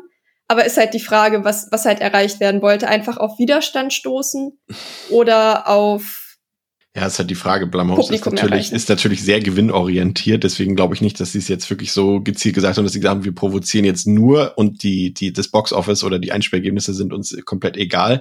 Aber ich finde auch, dass der, also ich finde gerade, also natürlich wirkt diese Szene mit Timmy ein bisschen oder dieses ganze Szenario, als er dort quasi in Anführungszeichen zum Besseren bekehrt wurde, äh, ist natürlich überzeichnet. Aber ich finde, es zeigt ja letztendlich auch, dass wenn du dich als Mann dementsprechend verhältst. Und du musst ja jetzt nicht zu allem Ja und Amen sagen, äh, äh, du kannst natürlich selber immer noch nachdenken. Und das sagt dir der Film ja am Ende sogar auch, es wird ja sogar teilweise kritisiert, ähm, diese Verhaltensweise, aber dass wenn du dich Frauen gegenüber nett, aufgeschlossen, höflich, interessiert verhältst, dann müssen A, Frauen keine Angst vor dir haben und äh, müssen auch nicht, äh, müssen auch nicht dieses alle Männer sind scheiße gefühlt äh, um sich herum tragen und äh, das, äh, das Miteinander ist dann einfach auch ein ganz anderes. Und ich finde, das zeigt diese Situation mit Timmy eigentlich auch äh, ganz gut. Und dass er dann, dann halt so Twists einbaut, wie gesagt, diese, dieser Selbstmord von Timmy, muss ich sagen, als ich den das erste Mal gesehen habe, das hat auch gesessen. Also das, das ist durchaus dann ja auch so, dass er das jetzt nicht alles verhohnepiepelt, sondern durchaus seine, seine bösen, bitteren Töne anschlägt, die jetzt vielleicht am ehesten noch sogar das Horrorgefühl so ein bisschen erwecken irgendwie. André. Äh, hm, hm, nee. Ach, kein, nee, weiß ich nicht, keine Ahnung. Also Horrorgefühle hatte ich bei dem Film sowieso Nein, ich meine, mein, also null. Ja, ich weiß ja, was du meinst. Zero. Äh, Horror also an sich nicht, aber dass er auch nicht nur, dass er jetzt, weil wir haben ja die ganze Zeit gesagt, ist ein für, für ein jüngeres Publikum und so weiter, aber das ist dann so ein mhm. Punkt, wo er durchaus auch dann noch mal, äh, wie sagt man, ein bisschen, also wie gesagt, dieser Selbstmord-Twist, also der kam für mich zumindest unerwartet ähm, und auch dieser Adoptionstwist, auf den wir gleich noch eingehen, und das sind dann Themen, die dann durchaus wieder auch eine ältere Zielgruppe noch ansprechen, so will ich es mal so ausdrücken. Ja, das stimmt. Das war, das waren auch so zwei der Thematiken irgendwie, die, die ich da auch so, also ich meine, der Film wird ja auch als Drama tatsächlich betitelt ja. in offiziellen Texten. Also das fand ich auch schon, dass das ordentlich, dass das, dass das die Drama-Momente des Films sind, die ich auch, ähm, die dann auch am schwersten wiegen, würde ich sagen, weil sie am unüberzeichnetsten dargestellt werden, würde ich behaupten. Mein Problem einfach mit dem Film war vor allem, ich äh, ganz grundlegend, ich kaufe dem Film halt quasi nichts ab. Der Film ist für mich nicht echt. Mhm weil der wirkt wie halt wieder wie so ein überzeichneter Bonbonladen. Aber nicht so wie, also schon so ein bisschen wie das 90s-Ding, aber anders. Zu konstruiert? Ja, ja, konstruiert sowieso, aber das ist nicht so schlimm eigentlich. Also ich finde, dafür, dass der Film diese sehr ernsten Thematiken eigentlich ja erzählen will, war mir jetzt alles schon wieder wie zu, zu sehr äh, abgedreht wie ein, wie ein, wie ein schlechtes Popmusikvideo ich fand die Hauptcharaktere, also die Hauptdarsteller, also die, Haupt, die Hauptcharaktere fand ich, fand ich noch ganz, ganz cool irgendwie. Die hat, die hat einen gewissen Charakter, die Lilly. Aber eben gerade die, äh, das, das, das, das Hexentrio quasi, bevor sie sie aufnehmen, die fand ich furchtbar geschrieben. Den kaufe ich gar nichts ab. Und das hat jetzt nichts damit zu tun, die, also die müssen jetzt in 2020 jetzt nicht alle wieder Gothic sein, wie 96, das ist ja eh out aber keine Ahnung, lass die halt irgendwie so E-Girls sein oder sowas. Also ich habe denen halt null abgekauft, dass sie halt irgendwie Hexen sind. Und das auch da halt wie Realitätscheck. Ich kenne im realen Leben, ich habe Freundinnen und Bekannte, die sich selbst so als Witches identifizieren. Und das sind halt alles Personen, die trotzdem einfach immer schwarz tragen und auf Mittelalterfeste gehen. Und es ist, das Klischee ist halt da so denen im Film kaufe ich das halt null ab. Die sehen halt aus, ob sie, sie zu Beyoncé-Konzerten gehen, nicht ob sie sich für Esoterik interessieren. Also, das fand ich unglaubwürdig, kann man mir jetzt ankreiden als oberflächlich, aber ich habe es denen null abgekauft, so überhaupt nicht. Die, die wirken null so, als ob sie sich ernsthaft für solche Sachen interessieren würden. Dass sie halt nicht auch nicht wirken wie Außenseiterinnen, aber vielleicht auch gar nicht sein müssen, hatten wir ja schon besprochen. Weil sie sind halt nicht so die krassen Mobbing-Opfer, sag ich mal, ähm, dem Film. Das ist fein. Aber ich habe ihnen das nicht abgekauft. Und deswegen habe ich ihnen auch alles, was sie tun, nicht abgekauft. Und ihre ganze äh, Circle Connection da, weiß ich nicht, ging mir komplett irgendwie an mir vorbei. So habe ich ihn nicht, habe ich ihn nicht, habe ich ihn nicht abgekauft. So grundlegendes Problem schon mal, wenn man mit den Hauptcharakteren null anfangen kann. Ähm, und ich weiß nicht anfangen aufgrund der Thematiken, die das Drehbuch aufmachen mhm. will, sondern Thema, sondern wie sie sich, wie sie verkörpert werden, wie sie dargestellt werden, was sie sagen, weiß ich nicht. Hat mich, hat, nee, ging mir komplett nicht rein. Ähm, und damit waren ja schon mal Grundpfeiler des Films für mich einfach schon mal sehr stark angeknackst. Und Vielleicht ganz kurzer Insert, ja. Äh, äh, weil du wahrscheinlich gleich, ich äh, habe eine gewisse Vorahnung, deswegen, wir haben was vergessen an der Stelle. Äh, wir haben noch gar nicht gesagt, worum es in dem Film geht. Ähm, ich würde einmal, auch wenn das jetzt kaum oh, Abhilfe oh, schafft, würde ich einmal kurz äh, Theresa bitten, einmal wieder die äh, Verpackungsbeilage ähm, von der Sony Blu-ray vorzulesen, auch wenn sie uns nicht großartig weiterhelfen wird. Ja, okay. Ähm, in der Blumhouse-Fortsetzung des Kult-Hits Der Hexenclub testen vier Teenager-Hexen, die unterschiedlicher nicht sein könnten, ihre neu entdeckten Kräfte und handeln sich damit eine Menge Ärger ein. Ja, darum geht es in dem Film. Aber äh, vielleicht, äh, um den Unterschied zu, herauszukristallisieren, es ist im Grunde ja äh, wieder so ein Legacy-Film, wenn man so will, wie wir ihn ja schon zuletzt häufig auch besprochen hatten, ähm, der letztendlich eigentlich auch als Remake funktioniert, aber eben ein paar ein anderes Setting setzt. Also die Ausgangssituation ist zwar hier auch wieder so dieses äh, Girl New in Town Ding, aber die im Detail ist es dann doch ein bisschen anders, weil sie quasi mit ihrer Mutter zu ihrem zukünftigen Stiefvater mit ihren zwei, drei Stiefbrüdern zieht und sich daraus äh, heraus natürlich ganz andere Situationen und ein ganz anderer Kontext ergibt als jetzt im Original. Das wollte ich an dieser Stelle nur erwähnen. André, du kannst weitermachen. Äh, alles gut, alles gut. Also ähm, ja, schon. Also ich meine, es schon, es will ja schon ein Sequel sein, wobei auch, äh, das machen wir am Ende dann. Wann, ähm, wann hast du das festgestellt, ja. dass es ein Sequel ist? Also nee, dachtest du, als du den Film also, angemacht nein, hast? Also ich wusste ich ja, ich als wusste, Reboot verstanden, ja, Ich, ich wusste ja, wer der Cameo ist. Okay, da dachte ja. ich mir schon, dass da was kommt. Äh, das ist aber auch lächerlich hoch 20. Also das ist ja so hingebogen und auch macht auch null Sinn, wenn man da mal darüber nachdenkt. Das können wir nachher noch besprechen. Aber ich, ja, wie gesagt, da ich, ich höre es erstmal auf jetzt da. Also wie gesagt, äh, kurz Resümee äh, erstmal zum Überbau ich habe dem Film im Grunde leider nichts abgekauft, weil ich einfach äh, komplett mit der Figurenzeichnung und dem Drehbuch und ich fand das alles nicht glaubwürdig. Also, also das ist bei so einem Film irgendwie immer blöd zu sagen, aber wir haben ja schon gesagt, dass der Film auch deutlich noch weniger mit diesem ganzen Mystery-Aspekt erstmal spielt, sondern es ja wirklich ein reiner Coming-of-Age-Film ist über eine lange Zeit. Und das hat mich alles echt nicht gekriegt so. Und ich bin normalerweise sehr, sehr, sehr, sehr, sehr, sehr, das weißt du ja, Chris. Ja. Ich bin eigentlich sehr, sehr anfällig für Coming-of-Age-Geschichten, äh, aber das, nee. Äh, lag es also vielleicht auch ein bisschen an der Besetzung? Ich weiß nicht so genau. Also ich, ich, ich muss persönlich, persönlich gestehen, ich bin eigentlich Fan äh, von der Besetzung. Ich fand die die vier jungen Darstellerinnen, auch wenn sie deutlich zu alt aussehen, muss man an der Stelle ganz klar sagen. Also da ist es noch offensichtlicher als im, gut, im Original hast du auch mit Rachel True, die ist halt 30 gewesen und spielt eine 15-Jährige und hier ist es teilweise auch so, aber mir sind die, die, und das meine ich jetzt nicht als, als Shaming, sondern es ist nun mal so, wir haben ja alle, wenn wir älter werden, kriegen wir Falten und die Schauspielerin war mir doch für für 14 oder 15 oder 16-Jährige dann doch ein bisschen zufaltig im Gesicht schon. Ähm, und die mochte ich eigentlich, aber gerade, und das sind ja eigentlich weniger bekannte Schauspielerinnen gewesen, André. Und bei den NebendarstellerInnen hat man ja dann mit Michelle Monaghan und mit David Duchovny ja dann doch äh, bekannte Gesichter. Und gerade die fand ich völlig daneben. Also gerade David Duchovny ist, hat, glaube ich, wahrscheinlich seine schlechteste Performance aller Zeiten abgegeben in dem Film. Duchovny ist super schlimm auf jeden Fall. Äh, nein, also äh, ich fand die Darstellerin, die junge Darstellerin super. Das liegt nicht an den Darstellerinnen. Ich finde die Figuren furchtbar. Wie sie geschrieben sind, wie sie sich verhalten, wie sie sich geben. Ich finde die halt nicht glaubhaft. Ich, ich, ich habe ja gesagt, ich glaube ihnen nicht, dass sie sich für Hexenkram interessieren. Das ist nein. Einfach nein. Haben sie mit keiner Phase ihres Darst ihrer, ihrer Darstellung mir irgendwie glaubhaft vermittelt, dass das real ist, sondern das wurde halt ins Drehbuch geschrieben, deswegen musste sie das sagen. Äh, witzigerweise hat ja hier Gideon Adlin, hat ja dann ein Jahr später bei diesem Witch Hunt mitgespielt. Ja wo die Story ist, dass, dass Hexen im heutigen Amerika real sind, das ist eine neue Hexenjagd quasi gibt wie im Mittelalter. also Hexen äh, hat sie auf jeden Fall am Start in ihrer Vita. Ähm, nee, nee, es lag nicht an den Darstellerinnen, die machen alle einen guten Job, aber es, die Figuren waren für mich nicht glaubhaft. Die waren für mich einfach nur geschrieben, aber die haben mir das nicht verkauft. Aber auch die Hauptfigur?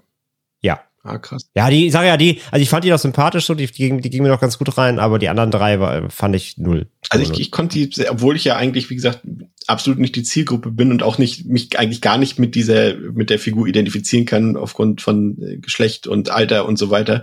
Ähm, aber gerade da mochte ich das so, ihr, ihr, ihr, also das Spiel mit der Identität, dass sie quasi erst diese Frage der Identität nachgehen muss und, und noch nicht genau weiß, wer sie ist und auch, auch ähm, genderspezifisch und so weiter. Und das mochte ich eigentlich. Das war irgendwie greifbar für mich. Und gerade das ist für mich gerade, wie gesagt, die Hauptfigur mit der Hauptdarstellerin, die ich wirklich fantastisch fand. Ähm, Kelly Spenny, äh, muss ich sagen, hat für mich sehr, sehr gut funktioniert. Aber ich verstehe durchaus, was du meinst und ich verstehe auch den Punkt, aber bei mir hat sich das irgendwie alles eher ins äh, Positive gedreht. Erst da, wo es für mich äh, schlimm wurde, war quasi ja ähnlich wie beim Original war dann halt wirklich der Showdown, in dem der hier noch absurder wirkt, weil im Original hatte man irgendwie noch so das Gefühl, okay, vielleicht könnte hier was actionreicheres, was größeres irgendwie passen, aber dieser Film ist ja so geerdet in dem Sinne und und so Anti-Horror und so un, wie sagt man, ja, so ungruselig irgendwie auch, dass man doch dachte, dann bringt den doch halt auch wie ein Coming-of-Age-Film zu Ende. Und ähm, dann auf einmal machen sie ein, ein Spektakel draus, in Anführungszeichen erstmal, welches überhaupt, also welches für diesen Film zu spektakulär ist, aber dann für, wenn man so einen Showdown macht, Theresa, dafür dann wiederum zu unspektakulär ist, ne? weil die Magie-Inszenierung, naja, das CGI, naja, und irgendwie fehlten da dann dafür, wenn sie es schon so groß aufziehen wollen am Ende, fehlten ja da auch komplett die Highlights irgendwie, ne? Ja, also das Finale war nichts. Also ich glaube halt, dass da das Problem ist, dass die Magie vorher zu wenig eine Rolle gespielt hat und als wären sie dann so gewesen, so, oh Gott, jetzt haben wir ein Finale und jetzt haben wir wieder das Problem, wir müssen irgendwas mit Magie machen. Und dann muss man sich halt irgendwas aus dem Hintern ziehen, was halbwegs passt. Und es hat halt leider nicht halbwegs gepasst. Ich fand auch ähm, den Twist, den ich auch gar nicht so genau benennen kann, weil ich ihn gar nicht so genau verstanden habe. Auf jeden Fall war auf jeden Fall dann ähm, ihr neuer Stiefvater praktisch irgendwie an allem schuld, wie auch immer. Ja, die sind irgendwie, die, irgendwie, um das mal, äh, vielleicht, ich habe es auch, ehrlich gesagt, auch nicht so ganz verstanden, aber irgendwie wirkt okay. es auf mich so, als wären sie jetzt quasi, als hätte äh, David Duchovny, da, also der Stiefvater, irgendwie äh, quasi so das, das, Gegenstück zu diesem Hexenzirkel gehabt, aber von vornherein, dass es irgendwie so ein richtiger Männerclub ist, wo die Männer noch so Männer sein müssen. Er sagt ja am Ende auch irgendwie, äh, ich habe Timmy umgebracht, weil ich ihn quasi ja äh, bekehren wollte zur Wokeness sozusagen, aber Männer sind die Herrscher, Männer sind die Könige und alles bleibt so, wie es ist und äh, wir passen uns nicht den Mädchen an oder den Frauen an, deswegen haben wir ihn getötet so. Also als ob das quasi Tour and a Half Man Club sozusagen war irgendwie, keine Ahnung. Ja, also es hat auf jeden Fall nicht funktioniert. Ich finde es aber schon mal gut, dass du es auch nicht zu 100% verstanden hast. Ich weiß Nein, nicht. am Ende des Tages, also ähm, es kam ja raus, dass, dass halt David Duchovnys Charakter, also Adam, gehört halt zu so einem Pagan-Kult. Weil sie hat ja das Wappen da, da er ist hm. böse erkannt, ja. weil das er hat ja Schlangen drauf. oh Gott, ist so schlecht. Und er wollte, er wusste halt ganze Zeit schon, wer sie ist. Sie wusste halt, dass sie die Tochter von Nancy aus dem ersten Teil ist. Zweiter Tist, toll. Ähm, und wusste halt ganze Zeit schon, dass, äh, dass sie halt super äh, powerful ist, weil sie halt das Erbe ihrer super strong Mutter hat und wollte ihre Kräfte. Und deswegen hat sie sie dahin gelotst. Ja. Das war ganze Zeit eigentlich sein Pl- Masterplan. Aber es kam irgendwie so plötzlich, dass ich mir so dachte, so, Ja, ja. wo kommt Das das, jetzt her? Und dann, das ist und was- dann genau, ja. versteht man den Übergang irgendwie Und nicht vor allem, so. vor allem, vor allem die, die anderen Mitglieder seines äh, Pagan Clubs sozusagen, die irgendwie alles nur so Jungs waren irgendwie. Das wirkt halt ein bisschen, Ja, ja, nee, also das, das, das was, du, was du eben gesagt hast, spielt noch da oben da, drauf dazu. Also ähm, genau, er, ist, er hat halt so einen manly Pagan Club. ja. Er hat quasi, er hat den Anti-Vogue, also, also sein Club ist sind die, die auf YouTube immer unter, unter Playvideos kommentieren, wie scheiße Frauen sind. Ja. Genau. Also im Grunde hat er so einen Alpha-Male-Club, der gleichzeitig Pagan ist und er ist ein Shapeshifter und kann tolle Dinge und will halt auch noch ihre Power, damit er der super mighty bester Mann der Welt wird. Genau. Ja. Spoiler, ist ihm nicht gelungen. Ja, war alles ein bisschen wild und ich dachte mir dann auch am Ende so, oh, was passiert hier jetzt? Ähm, es ging dann doch sehr schnell am Ende dafür, dass am Anfang eigentlich sich relativ viel Zeit genommen wurde, weswegen ich halt auch das Mhm. Gefühl habe, dass die Themen ernster genommen wurden als im Original. Ähm, da bin ich nicht ganz Andres Meinung, aber ich stimme auch zu, dass ich mit den Figuren ein Problem hatte, einfach weil die ja so blass waren und auch einfach so egal waren. Und ganz besonders habe ich es bei ihren drei Stiefbrüdern bemerkt, wo ich mir dachte, ich weiß überhaupt nicht, wer da welcher ist. Die wurden Ja. am Anfang einmal kurz mit Namen vorgestellt und das ist so ein bisschen so, wie wenn sich ja einem irgendwie jemand vorstellt, so hi, hier, ne, ich bin der Niklas und dann denkst drei Sekunden später so, oh Gott, wie hieß der jetzt nochmal? Ich Und das glaube, hatte ich bei dem hatte ich bei dem Film halt total und dann dachte ich mir später auch so, warte mal, der Timmy, mit wem hängt der jetzt hier wie zusammen? Und ich konnte das, obwohl ich den Film aufmerksam geguckt habe, bin ich da nicht so richtig hinterhergekommen, weil es einfach zu viele blasse, irrelevante Seitencharaktere gab.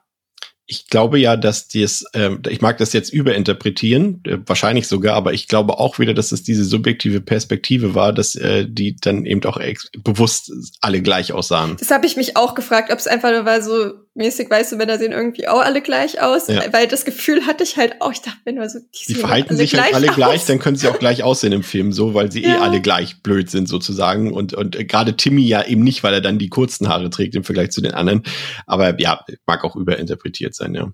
Aber ähm, André, ein Kritikpunkt, den ich mir auf jeden Fall, also ich habe den Film ja nicht gedreht, also ich muss es mir auch nicht gefallen lassen, aber bei dem, den ich auf jeden Fall anführen würde, ist, dass der Film für mich visuell so gar nichts geboten hat. Also der ist echt, also man kann ja über den 90er Jahre Film sagen, was man will, aber der hatte ja irgendwie eine Stilistik und dieser hier, den fand ich sehr, wie sagen wir mal so schön, flat, ne? Also das CGI ist natürlich totaler Müll. Also wenn man da irgendwie auf einmal da diese Aura sieht und dieses Geglitzer und sowas, das sieht Das furchtbar aus. schlimm. Aber dem Film fehlt, äh, dadurch, dass er einfach keine Stilistik hat, dem fehlt es komplett, also auch weil er einfach keine Düsternis hat. Ne? Das ist ja, wie- wir haben gesagt, was die Zielgruppe ist, aber er hätte trotzdem irgendwie ein bisschen düsterer auch von seinem Look her sein können, weil so geht ihm Atmosphäre, das würde ich auf jeden Fall äh, sagen als Kritikpunkt, geht ihm völlig ab. Ja, ja, komplett. Also der hat keinen keinen Grip irgendwie, das meine ich halt auch damit, ne? Auch die, die Charaktere und die ganze Optik des Films sind alle so plastisch. Es ist alles so künstlich. Und das ist das was ich meine. Da, ich habe da keinen Zugang gefunden. Wie es Netflix hat keinerlei. ne?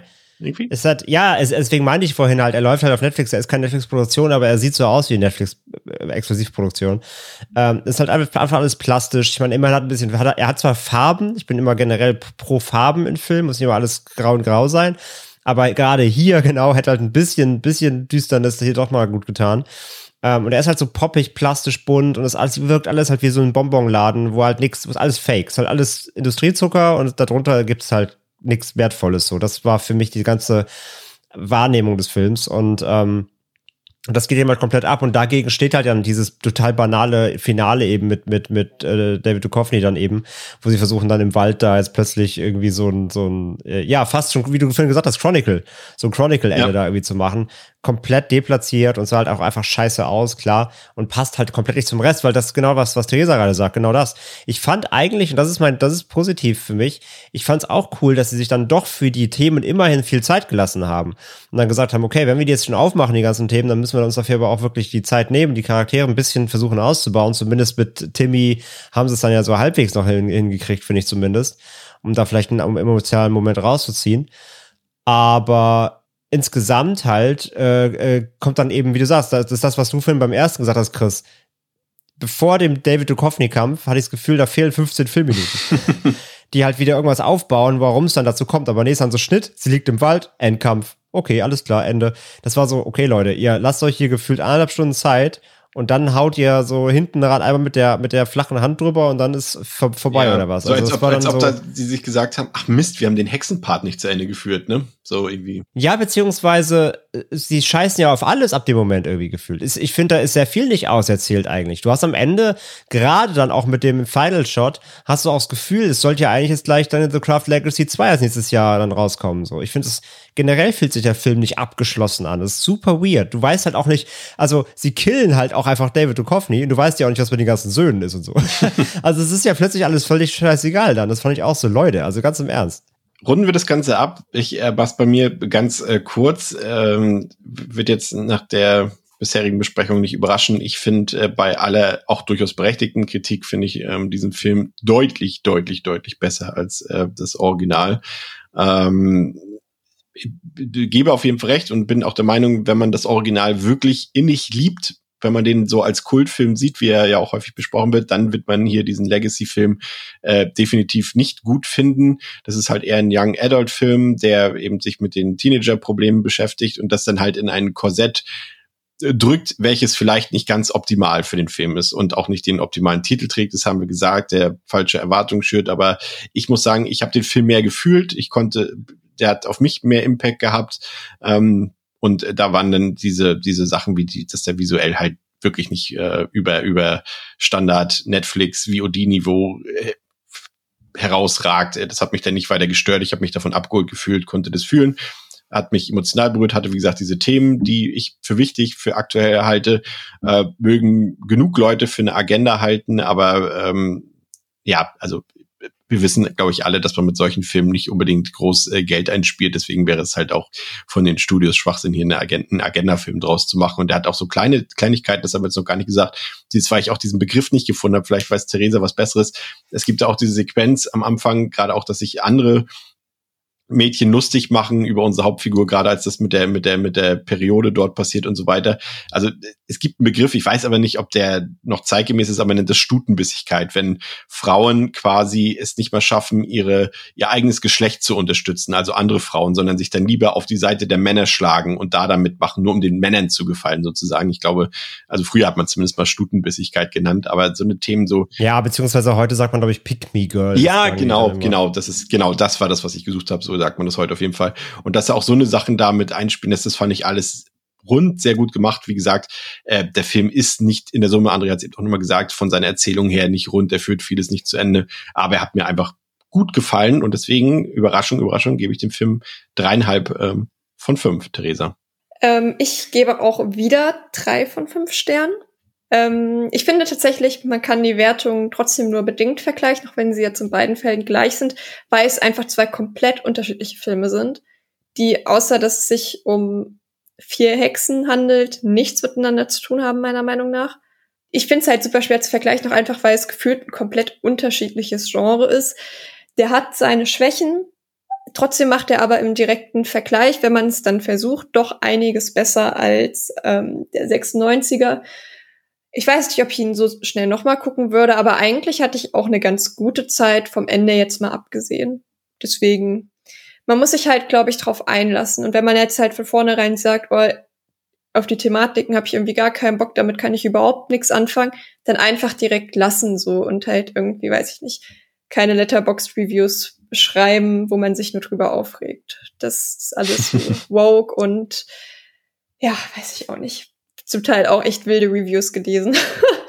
also dann sollte man es doch einfach, glaube ich, lassen. Dann tut man sich selbst auch keinen Gefallen damit. Und wer jetzt halt den Podcast hört und sich nicht sicher ist ähm, und die Themen, die Themen eigentlich nicht so doll oder sich damit nicht identifizieren kann, einfach lassen und dann nicht rumhaten. André, dein Fazit. Willst du noch mal rumhaten? Genau, noch eine letzte Hate-Runde. Los ja. geht's. Jetzt noch mal abhaten. Also, nein. Äh, nee, ich, ich hate nie, ich, ich zerstöre nur. nee, im Gegenteil. Also wie gesagt, ich, ich, äh, ich hätte den Film vielleicht sogar gerne mehr gemocht oder ich würde ihn mehr, glaube ich, mögen, wenn er eben nicht diese, also ich, wenn er kein Craft-Film wäre. Also wenn es einfach ein Coming-of-Age-Film wäre und die ganzen, vielleicht wirklich die ganzen Hex, die ganze Hex-Thematik rauslässt und einfach die Thematiken anders behandelt, ähm, dann, dann wäre es vielleicht der bessere Film.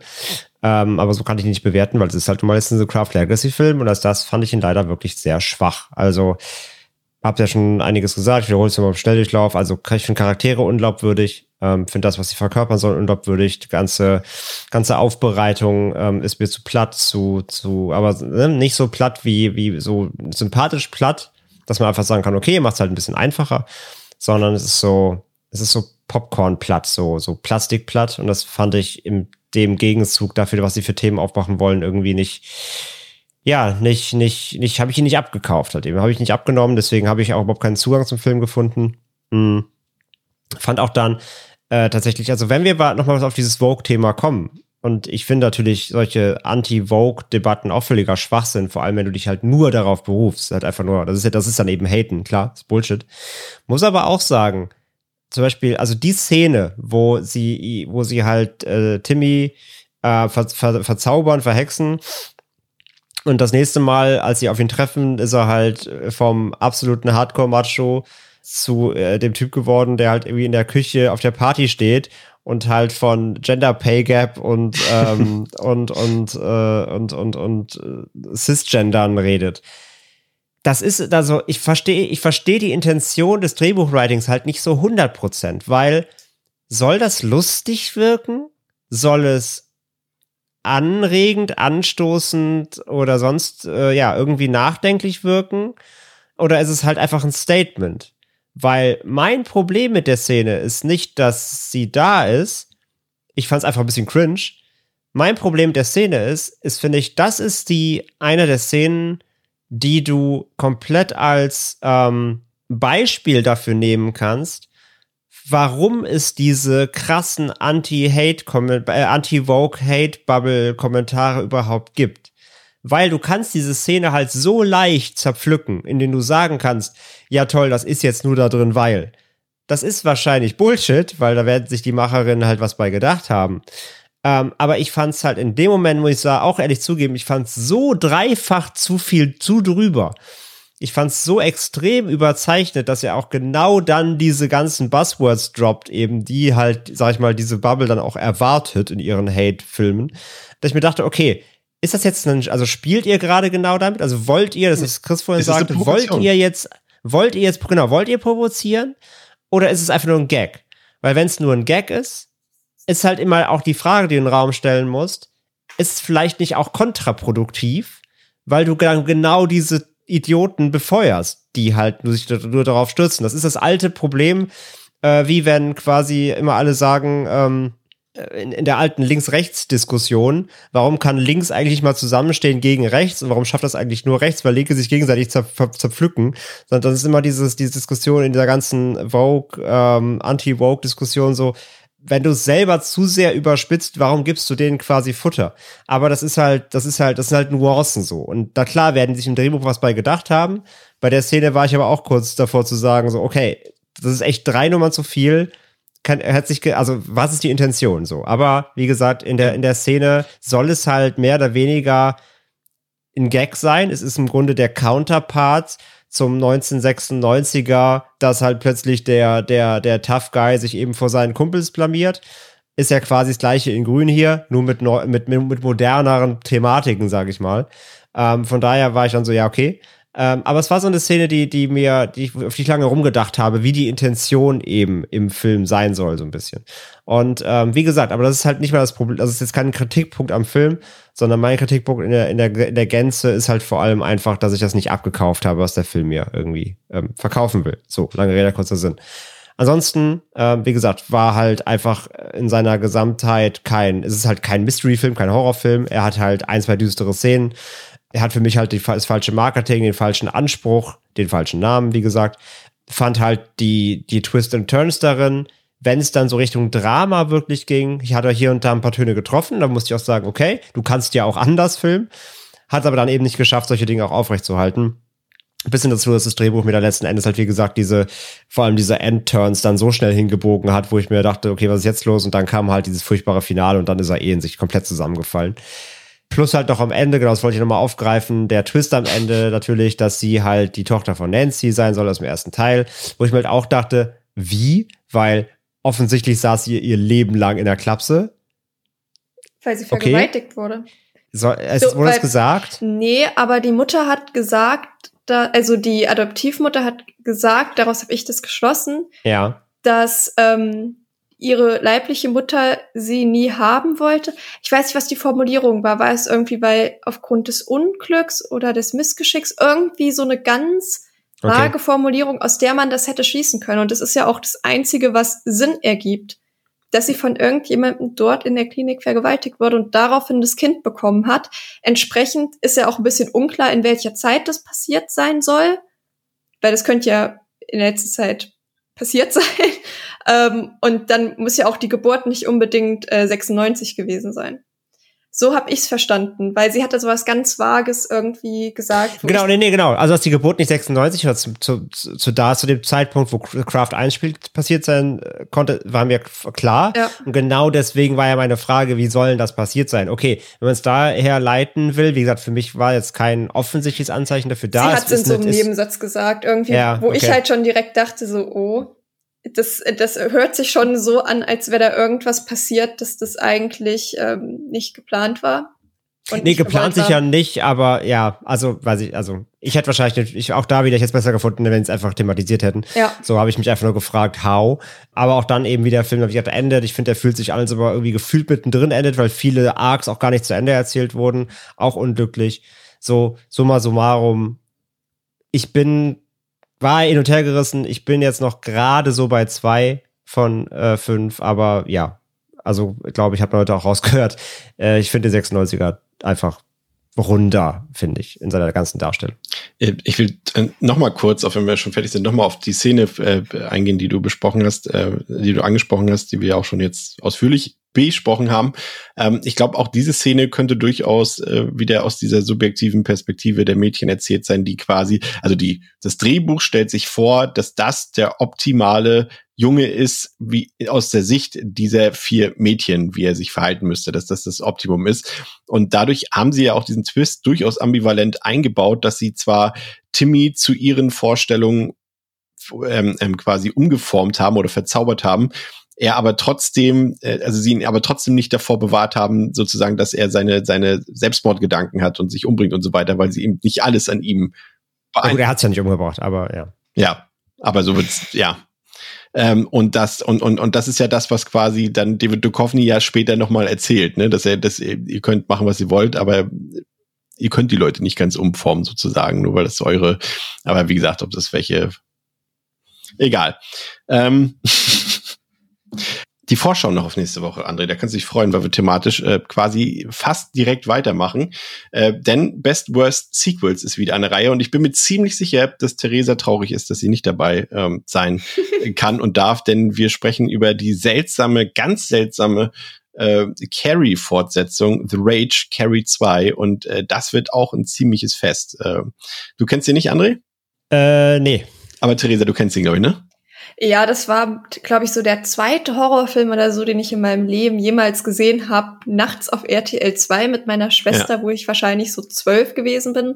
Und ich fand den damals schon nicht gruselig, entsprechend. Glaubst du, er wird André Kleine gefallen? Vorschau, was euch nächste Woche ähm, erwarten wird. Nein.